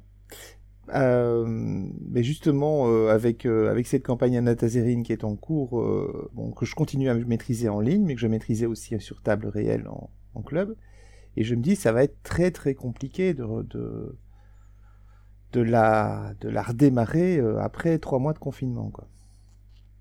3 mois, voire plus, enfin probablement plus, puisque les clubs, ne peuvent pas toujours pas ouvrir chez nous, je pense qu'avant juillet, ce sera sera certainement pas encore le cas. Heu, donc ça veut dire que, heu, bah, voilà, la dernière partie a eu lieu en février. Heu et bon, est-ce que les joueurs se souviennent encore de quoi que ce soit? De l'intrigue, enfin ça va être compliqué. Donc je sais pas trop, comment comment, heu en plus c'était l'arrêt s'est fait au milieu d'un scénario, hein, donc c'est pas qu'il y a eu, heu heu, qu'il y a eu un truc, donc une fin de fin de scénario, c'était vraiment en plein milieu d'un scénario, donc arriver à refaire, l'historique, de ce qu'ils doivent faire, pourquoi ils le font et cetera, ça va ça va pas être simple, je pense.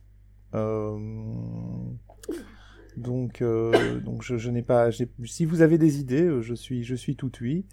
Heu, alors très sincèrement, si ça avait été une partie en ligne, ce serait «facile» entre guillemets parce que, comme j'enregistre tout, j'aurais pu faire une espèce de de petit, de petit enregistrement précédemment dans, Anatazerine en reprenant, différents passages audio pour, pour remettre tout le monde, sur,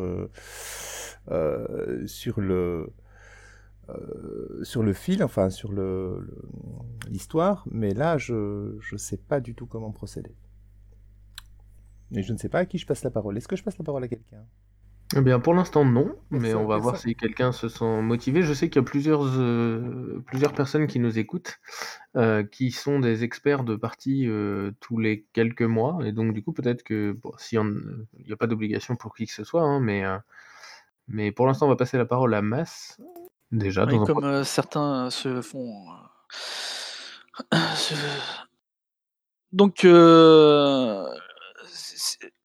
pour pour moi, souvent quand on arrive dans dans ce cas-là, au bout de 3 mois et que c'est un peu mort, quoi. Typiquement quand, on a perdu un joueur, qui vient plus, pour moi ça va être, ou on essaye de ranimer la partie mais souvent, c'est compliqué et il y aura des il y aura des séquelles, on pourrait dire. Ou ou à mon avis, je pense qu'il faut arrêter. Après, tant pis, hein, ça ça a pas marché, on arrête là et et c'est pas grave et on passe à autre chose, quoi. Après bon, c'est toujours frustrant, ça c'est sûr, quoi. Mais il y a eu des grosses pauses, heu, pour moi par exemple les vacances, sou souvent sur des campagnes, les vacances de les vacances, heu, d'été, c'est vraiment problématique. Après bon, il y en a qui jouent, qui jouent, je connais des groupes qui jouent, 1 ou 2 fois par an. Ils font des grosses sessions de de 2 jours, 1 ou 2 fois par an et ils reprennent là où ils avaient arrêté, quoi. Alors après, est-ce que c'est plus, est-ce que c'est plus, heu, une envie de se voir, heu, autour d'une table et de boire un coup avec des vieux potes, heu, plutôt que de jouer à un jeu de rôle? Ça c'est une question qu'on peut se poser aussi. Mais bon, voilà. J'ai fini là. Tout à fait. Certains de nos nos écriveurs, on va dire ça comme ça, puisqu'on a des auditeurs et des écriveurs, nous disent qu'effectivement ils jouent avec un certain délai, hein, mais ils ne veulent pas lâcher les règles secrètes de comment ils gèrent ce genre de choses. Eh bien, tant pis. Je vais passer à la question suivante du coup. On pourra revenir sur les questions précédentes, hein. Heu, comment vous mettez fin à une campagne, concrètement? Parce que techniquement, je veux dire, euh, la, campagne s'est arrêtée, on a fini le dernier scénario, on a fini la dernière intrigue politique, on a fini le dernier objectif. Et, comment vous gérez du coup ce, passage de transition? Ou alors ils sont tous morts, hein, ça fonctionne bien aussi selon les campagnes. Mais du coup, comment vous gérez cette période de transition? Est-ce que, est que vous faites plusieurs années après? Est-ce que vous avez des, idées là-dessus? Yannick, Inigine Alors, quand je finis une campagne, en général, c'est avec une, euh, une justification narrative. C'est-à-dire on a atteint une étape, on a atteint une situation d'équilibre ou de stabilité, euh, et donc il y a une logique à arrêter la campagne. D'ailleurs, c'est en général pour ça que je l'arrête. C'est-à-dire euh, j'ai une bonne raison de l'arrêter, donc euh, je l'arrête. donc je l'expose. Alors éventuellement ça peut être, ça peut sembler un peu brutal, mais c'est généralement bien pris. C'est-à-dire que le, le fait d'être arrivé à ce point d'équilibre narratif fait que les joueurs comprennent à peu près bien que que c'est le bon moment pour arrêter, on va dire. Euh, et en général, j'enchaîne immédiatement après sur euh, la suite, c'est-à-dire la création du perso de la campagne suivante, euh, quitte à repréciser éventuellement les attentes et les, euh, les, objectifs de cette campagne, enfin les objectifs. L'orientation générale, euh, typiquement, si on sort d'une campagne à très haut niveau de puissance, peut-être faire des choses beaucoup plus mesurées, beaucoup plus terre à terre, ou le contraire éventuellement mais globalement, j'essaye de faire une transition rapide euh, parce que il euh, n'y a pas forcément lieu de trop s'éterniser. Euh, après, comme en général, on fait pas la clôture de campagne, la création de personnages immédiatement, on a certains créneaux, on va dire, euh, pour faire un débrief, pour faire des commentaires, euh, pour dire ce qu'on a adoré ou pas adoré. Voilà. Mais globalement, ça prend jamais plus d'une demi-séance, on va dire. J'ai fini. Hobby Alors pour le coup, euh, comme moi je, fais pas mal de parties en ligne et que, et que je, les, euh, je les diffuse en podcast, etc., euh, j'ai l'habitude de, de faire un podcast de fin en fait. où, en gros dans ce podcast je vais je vais décrire un petit peu bah, les intrigues qui n'ont pas été terminées ou que, les joueurs n'ont pas investigué quoi. Euh, je vais expliquer un peu, euh, voilà, je vais je vais donner un peu l'arrière du décor quoi pour les éventuels auditeurs. Et puis potentiellement, si les joueurs de la campagne veulent veulent l'écouter aussi, euh, ils peuvent.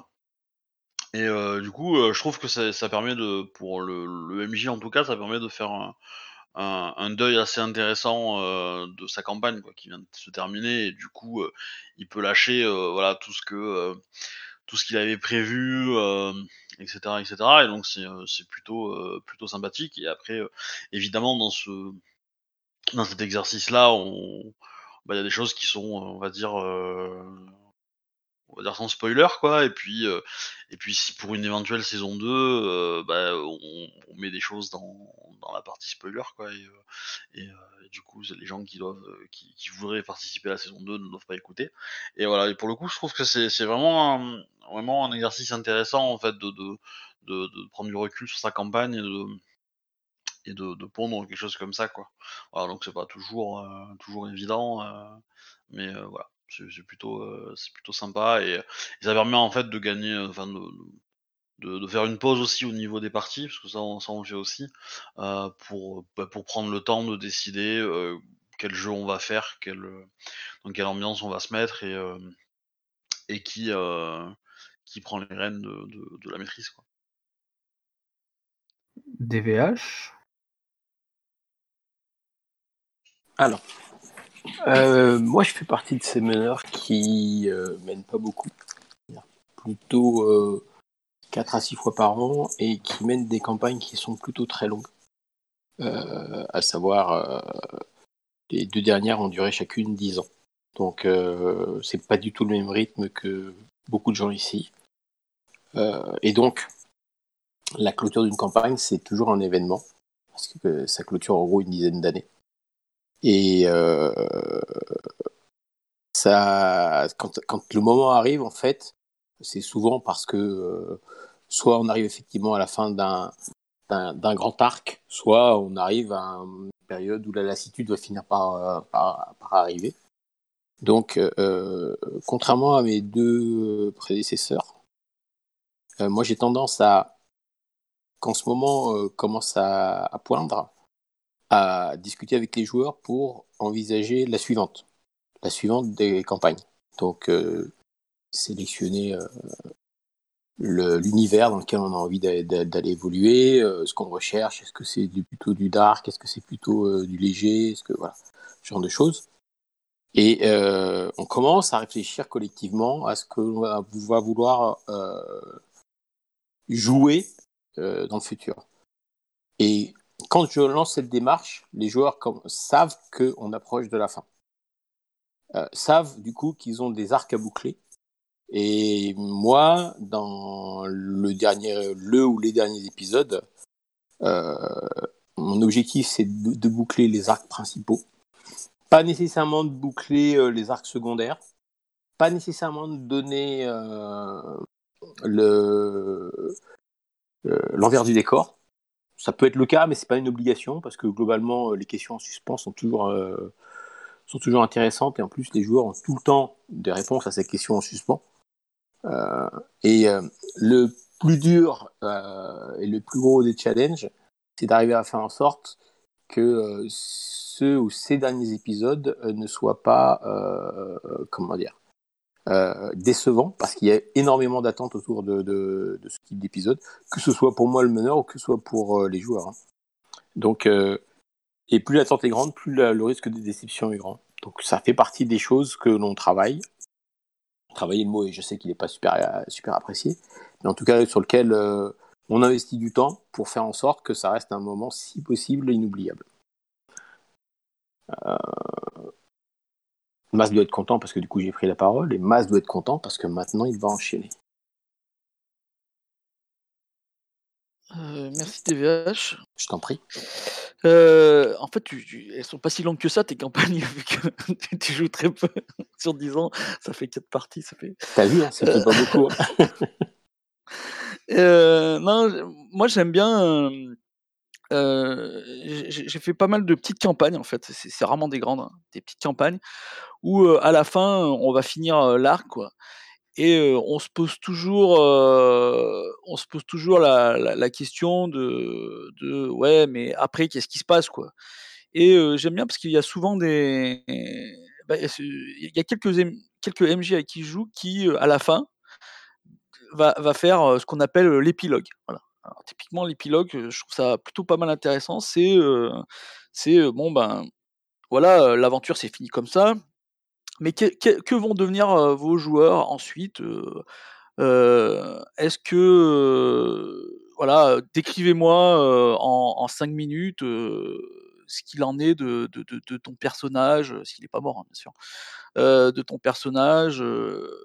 Et, moi, je trouve ça plutôt, plutôt sympa parce que ça permet de, donner une sorte de petite vie encore pour, pour la fin à, son personnage. Parce que la plupart du temps, quand on fait ça, c'est qu'on sait qu'on va pas rejouer avec ce personnage, hein, d'ailleurs. Et, pour en plus donner encore plus de encore plus de saveur, encore plus de, de- matière à, cet univers euh, dans lequel on, a pu jouer, dans lequel on a pu partager avec d'autres joueurs. Et, euh, et je trouve que l'épilogue, ça peut être, ça peut être vraiment euh, très très sympa. euh, Ça peut se faire d'ailleurs aussi pour les scénarios. hein, Ça, ne se fait pas obligatoirement que pour les campagnes. On peut très bien faire un scénario, on va dire, de, de- de deux parties, et, ensuite euh, euh, donner une sorte d'épilogue euh, euh, à son personnage. Euh. Euh, J'avais fait une campagne avec Boulage qui était, pas mal là-dessus parce que c'était euh, que des, c'était une, campagne où il y avait, en fait il y avait que des scénarios. Justement, ça peut euh, on pourrait discuter par rapport à, la question du début. Euh, c'était, euh, une campagne transversale, mais euh, dans cette campagne transversale, il y avait que des quatre scénarios, on va dire quatre au milieu, avec des personnages différents à chaque scénario. En fait, on, on jouait des pré-tirés différents à chaque scénario, avec une sorte de, de ligne temporelle qui, qui, qui expliquait pourquoi on allait jouer ces, cinq scénarios. Et, euh, et, j'ai trouvé ça très intéressant parce qu'à la fin de chaque scénario, il y a eu ra- rarement des morts. Et euh, à la fin, Boulage nous demandait, euh, à chaque fois, mais que va devenir ton personnage? Qu'est-ce qu'il devient? Qu'est-ce qu'il fait? et compagnie. Et j'ai trouvé ça très très agréable. Et, à la fin de la campagne, ça a été la même chose pour, euh, pour, euh, pour nos, nos personnages centraux qui, eux, ont suivi toute la campagne, mais qui au final n'avaient pas beaucoup de choses à faire. Et qu'est-ce qu'ils deviennent, pourquoi ils continuent à faire ça et compagnie? Donc euh, ça, ça peut être très intéressant. Et après, on peut aussi finir une campagne comme il est indiqué dans le livre du, scénario qu'on voilà, on a tué le monstre final, on a gagné, on est super content, hein, ça, peut être comme ça. Ou le monstre final nous a tous tués, on a tous perdu, et ça c'est un peu plus triste. Et voilà. Et je te laisse la parole à Asgard. Ouais, ouais, je, constate qu'on a des rôlistes au profil bien diversifié par ici. Et c'est très agréable, c'est très bien et c'est très enrichissant. Euh, et du coup, ma dernière question pour ce matin, sauf si j'en avais d'autres sur la même thématique, c'est, alors elle va peut-être plus s'adresser au MJ, quoique je serais très curieux d'avoir l'avis de joueur sur celle-là, c'est est-ce que vous avez déjà refait une même campagne avec d'autres joueurs? Alors je sais que Ego nous a dit tout à l'heure qu'il avait lancé pas moins de 4 fois la campagne des masques de Nyarlathotep, mais du coup, euh, ça, ça m'interroge sur euh, pourquoi, si vous l'avez fait et fini, pourquoi vous la relancez avec des joueurs différents et, comment vous la relancez? Est-ce que vous changez certaines choses? Est-ce que vous restez sur l'essentiel sur, euh, bah, Je vois que ça se bouscule en cascade. Ego, je t'en prie. Euh, Alors pour revenir à l'expérience de MJ, euh, j'essaierai après d'axer sur le côté joueur. Pourquoi quatre fois les masques? Parce que c'est c'est une campagne que j'ai gagné à un concours euh, quand j'étais ado et que j'étais sans le sou. Et euh, j'ai reçu la, boîte. À l'époque c'était une boîte, euh, enfin la toute première version version française. Donc euh, il y avait un jeu radiophonique. euh, j'ai répondu à des questions sur Lovecraft. J'ai gagné cette boîte émerveillée. Euh, et et puis voilà quoi. J'étais j'étais tout content et voilà. Et donc pour moi c'est une campagne à laquelle je reviens souvent parce qu'il y a cet attachement, ce côté Madeleine de Proust. J'aurais plein plein plein plein de critiques à faire à cette campagne. Elle est elle est surcotée. elle est elle est très très bien pour pour plusieurs sur plusieurs aspects, mais elle a elle méchamment vieilli. Les adaptations qui ont suivi euh, n'ont pas toujours été heureuses. Euh, il y a une toute, toute dernière version qui semble euh, évoluer dans le bon sens. Bon, enfin, bon, là, je m'éloigne du sujet, désolé. Mais, euh, mais voilà, mais je l'ai pas lu celle-ci. Euh, et donc, pourquoi revenir à cette campagne? C'est parce que euh, parce que j'aurais bien aimé la finir au moins une fois. Donc, euh, je l'ai redémarré. euh, je la redémarre à peu près toutes les décennies, une fois pour essayer. Et puis, puis voilà quoi. hein. Et comme je suis plutôt du genre à jouer sur beaucoup de séances plutôt que sur peu, souvent, bah, la vie, la vie nous rattrape et puis euh, voilà, je pars, je pars dans un autre coin de France ou, ou je me sépare ou je déménage ou que sais-je. Enfin bref. Et euh, donc, j'arrête. Euh, et, euh, voilà. Mais sinon, euh, sinon, euh, c'est plus ça que le fait de me dire, euh, je tiens une super bonne campagne et j'ai envie de la recommencer avec un nouveau groupe. Il y a, tellement de bonnes campagnes en jeu de rôle euh, intéressantes à jouer, euh, que ce soit des campagnes euh, officielles, que ce soit euh, des, idées de campagne qui traînent ici et là, euh, ou des, embryons, enfin, ou des choses à développer soi-même, que recommencer une campagne, c'est pas, c'est pas mon trip, c'est pas, c'est pas mon truc. Euh, je le fais parce que j'aimerais bien la finir et je fais partie de ceux euh, qui, euh, qui ne parviennent pas toujours à les finir, malheureusement pour les raisons évoquées euh, précédemment. Euh, après, euh, concernant les campagnes rejouées en tant que joueur, cette fois, il m'est arrivé d'être meneur à une campagne, puis de, la recommencer joueur et de faire semblant de ne pas la connaître. Et on découvre bien sûr les adaptations faites par, par l'autre MJ, et on joue en complicité bien sûr avec celui-ci, en, le mettant en courant bien sûr. Donc, donc voilà mais voilà, c'est pas, euh, je l'ai fait, euh, je l'ai fait euh, donc une fois ou deux, non deux fois. Ça n'a pas été forcément les meilleures expériences parce que justement, tu fais semblant, mais tu n'as plus le côté surprise au final, et donc et donc c'est moins c'est moins fun. Ce que j'ai fait plus fréquemment, c'est d'être joueur à une campagne et puis ensuite de la de la mener moi-même, de la mettre en scène. Euh, et là, j'ai trouvé ça infiniment plus intéressant parce que je l'avais découvert d'une certaine façon. Euh, j'avais trouvé des choses qui me plaisaient ou me déplaisaient, et donc, euh, bien sûr, quand je l'ai abordé en tant que en tant que MJ, je me suis beaucoup basé sur sur cette première expérience pour pouvoir enrichir celle de, MJ. Et j'ai trouvé ça très très intéressant. Euh, notamment par exemple, euh, enfin un exemple qui m'a beaucoup marqué, c'était Dragonlance. C'est très très très très vieux euh, comme comme expérience, mais voilà, c'était une expérience, enfin c'était une campagne révolutionnaire en son temps, puisque pour une campagne de donjon notamment, c'était une campagne où on, avait justement une intrigue qui était centrée sur, euh, sur les personnages, sur des prêts-tirés. Euh, les prêts-tirés eux-mêmes euh, voilà, avaient leurs histoires qui étaient détaillées jusque dans des romans.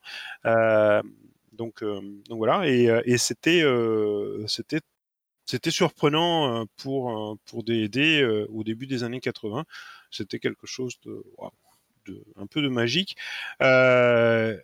Où, qui, pouvait plaire bien sûr ou énormément déplaire puisqu'on peut découvrir aujourd'hui par exemple qu'il y a euh, euh, certains fans de l'OSR qui, euh, qui considèrent que Dragonlance a été la mort de Donjons et Dragons pour les plus extrémistes de, l'OSR bien sûr. Et je passe la parole à Fabrice. Ok. Donc, alors j'ai oublié la question de base. Ah oui, c'est pourquoi est-ce qu'on refait jouer plusieurs fois la même campagne?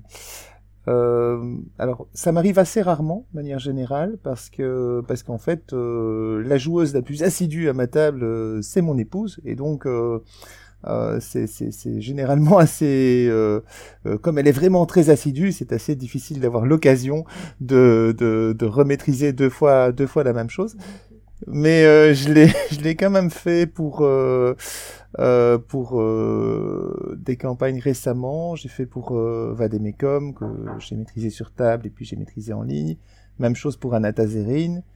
Euh, et voilà, donc c'est plutôt ce genre de circonstances. Et euh, je les joue, je les joue soit ici à la maison, soit au club en, en table réelle, et puis je les maîtrise alors l'intérêt de faire ça, c'est évidemment essayer de voir s'il y a des différences. Donc c'est le jeu des sept, des erreurs, hein, le jeu des sept différences, euh, voir comment les, différents joueurs abordent euh, différentes, euh, différentes situations.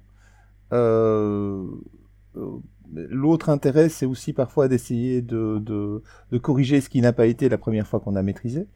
donc là, euh, c'est vrai qu'il y a, on, peut constater euh, lors du premier run, quand on fait jouer une campagne préécrite, que c'est pas, c'est pas nous qui avons écrit, qu'il y a des choses qui semblent des bonnes idées, qui semblent bonnes sur papier, qui sont quand même très très difficiles à mettre en place sur table, voilà, et, et inversement.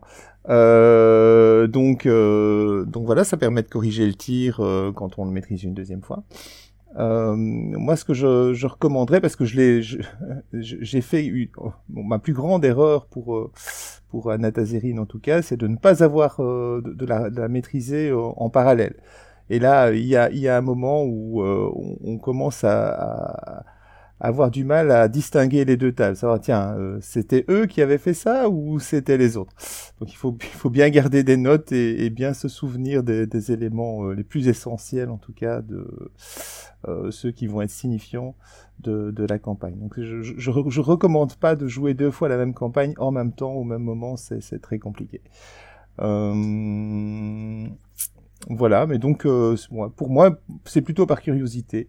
Après, euh, ça m'est aussi arrivé de maîtriser une campagne que j'avais jouée en tant que joueur, enfin de, carrément l'écrire et puis la, maîtriser, puisque euh, dans les années dans les années 90 comme ça, un de mes amis avait, nous avait maîtrisé une, une, campagne de fin du monde, avec la fin du monde qui arrivait plus ou moins en, en l'an 2000, et euh, elle nous avait beaucoup marqué. Et du coup, ben, j'ai décidé de l'écrire la, et de la maîtriser par la suite euh, moi-même. Et je suis en train de la, la remaîtriser une, deuxième fois d'ailleurs, pour d'autres joueurs. Parce que l'occasion s'en présente tout simplement. Euh, je vais passer la parole à je ne sais pas qui, c'est Yannick? Oui. Oui. Alors, pour répondre à la question, premièrement, oui, il m'arrive de faire rejouer des campagnes, plutôt des campagnes que j'ai écrites conçu moi-même. la particularité, c'est qu'en général, les campagnes que je fais sont plus des principes de campagne, les grands événements les grands éléments sont fixés et où le, détail de l'exécution est assez libre, ce qui fait que ça repose quand même beaucoup sur l'impro et sur l'adaptation à ce que font les PJ, sachant qu'en général ça part en live assez rapidement. Euh, ça dévie du scénario initialement prévu. Euh, ce qui fait que en réalité les campagnes sont assez réadaptables euh, et assez euh, rejouables.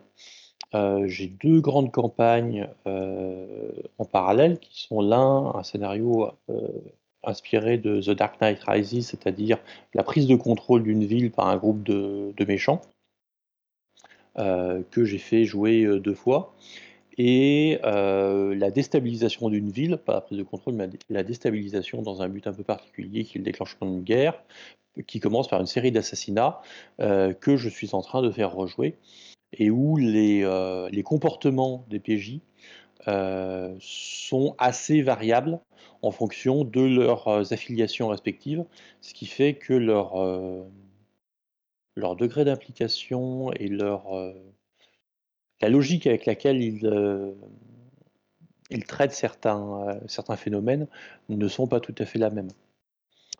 Euh, C'est-à-dire que fondamentalement, si c'est quelqu'un de votre d'autres pays qui se fait assassiner, vous allez prendre le sujet beaucoup plus à cœur, tandis que si c'est quelqu'un d'autre, vous allez peut-être avoir une attitude beaucoup plus cynique et utilitariste de la situation, et notamment, on peut imaginer que des PJ exploitent la mort d'un adversaire politique dans leur propre agenda, plutôt que d'enquêter sur sa mort et de euh, trouver les coupables, comme ce qui est prévu par la campagne. Et sur ce, j'ai fini. Alain, Boulesama Ouais, euh, donc euh, concernant l'intérêt de re- refaire une campagne plusieurs fois, euh, je pensais euh, tout à l'heure Mas parlait des MJ flemmards. Je pense que ça peut être intéressant pour ce, ce type de MJ de recycler le matériel et, euh, et, et les préparations en fait. Alors bien sûr, il y a le, le fait de pouvoir refaire avec d'autres joueurs, voir euh, ce qui a été euh, ce qui a été loupé par certains joueurs, euh, ou ce qui, voir comment la campagne se déroule avec d'autres joueurs, comme disait Sherin Ford également. Donc ça c'est super intéressant. Mais oui, le recyclage matériel et puis le, le fait de plus avoir la, la préparation à refaire entièrement ou à la marge suivant les joueurs, les nouveaux joueurs qu'on qu'on peut avoir, c'est super intéressant pour les pour les MJ flemmards quoi. Et sinon, le deuxième point aussi, c'est l'aspect psychologique pour le MJ qui a eu une campagne qui s'est plantée à une table. Le, fait en fait de, remonter à cheval après une chute en fait, euh, le fait de se relancer, et de, de garder la motivation et, de redonner une impulsion en fait pour euh, bah, pas rester sur un échec, mais euh, mais en fait se relancer, pourquoi pas avec de nouveaux joueurs sur la même campagne, voir ce qui ce qui s'est mal passé, euh, ce genre de choses quoi.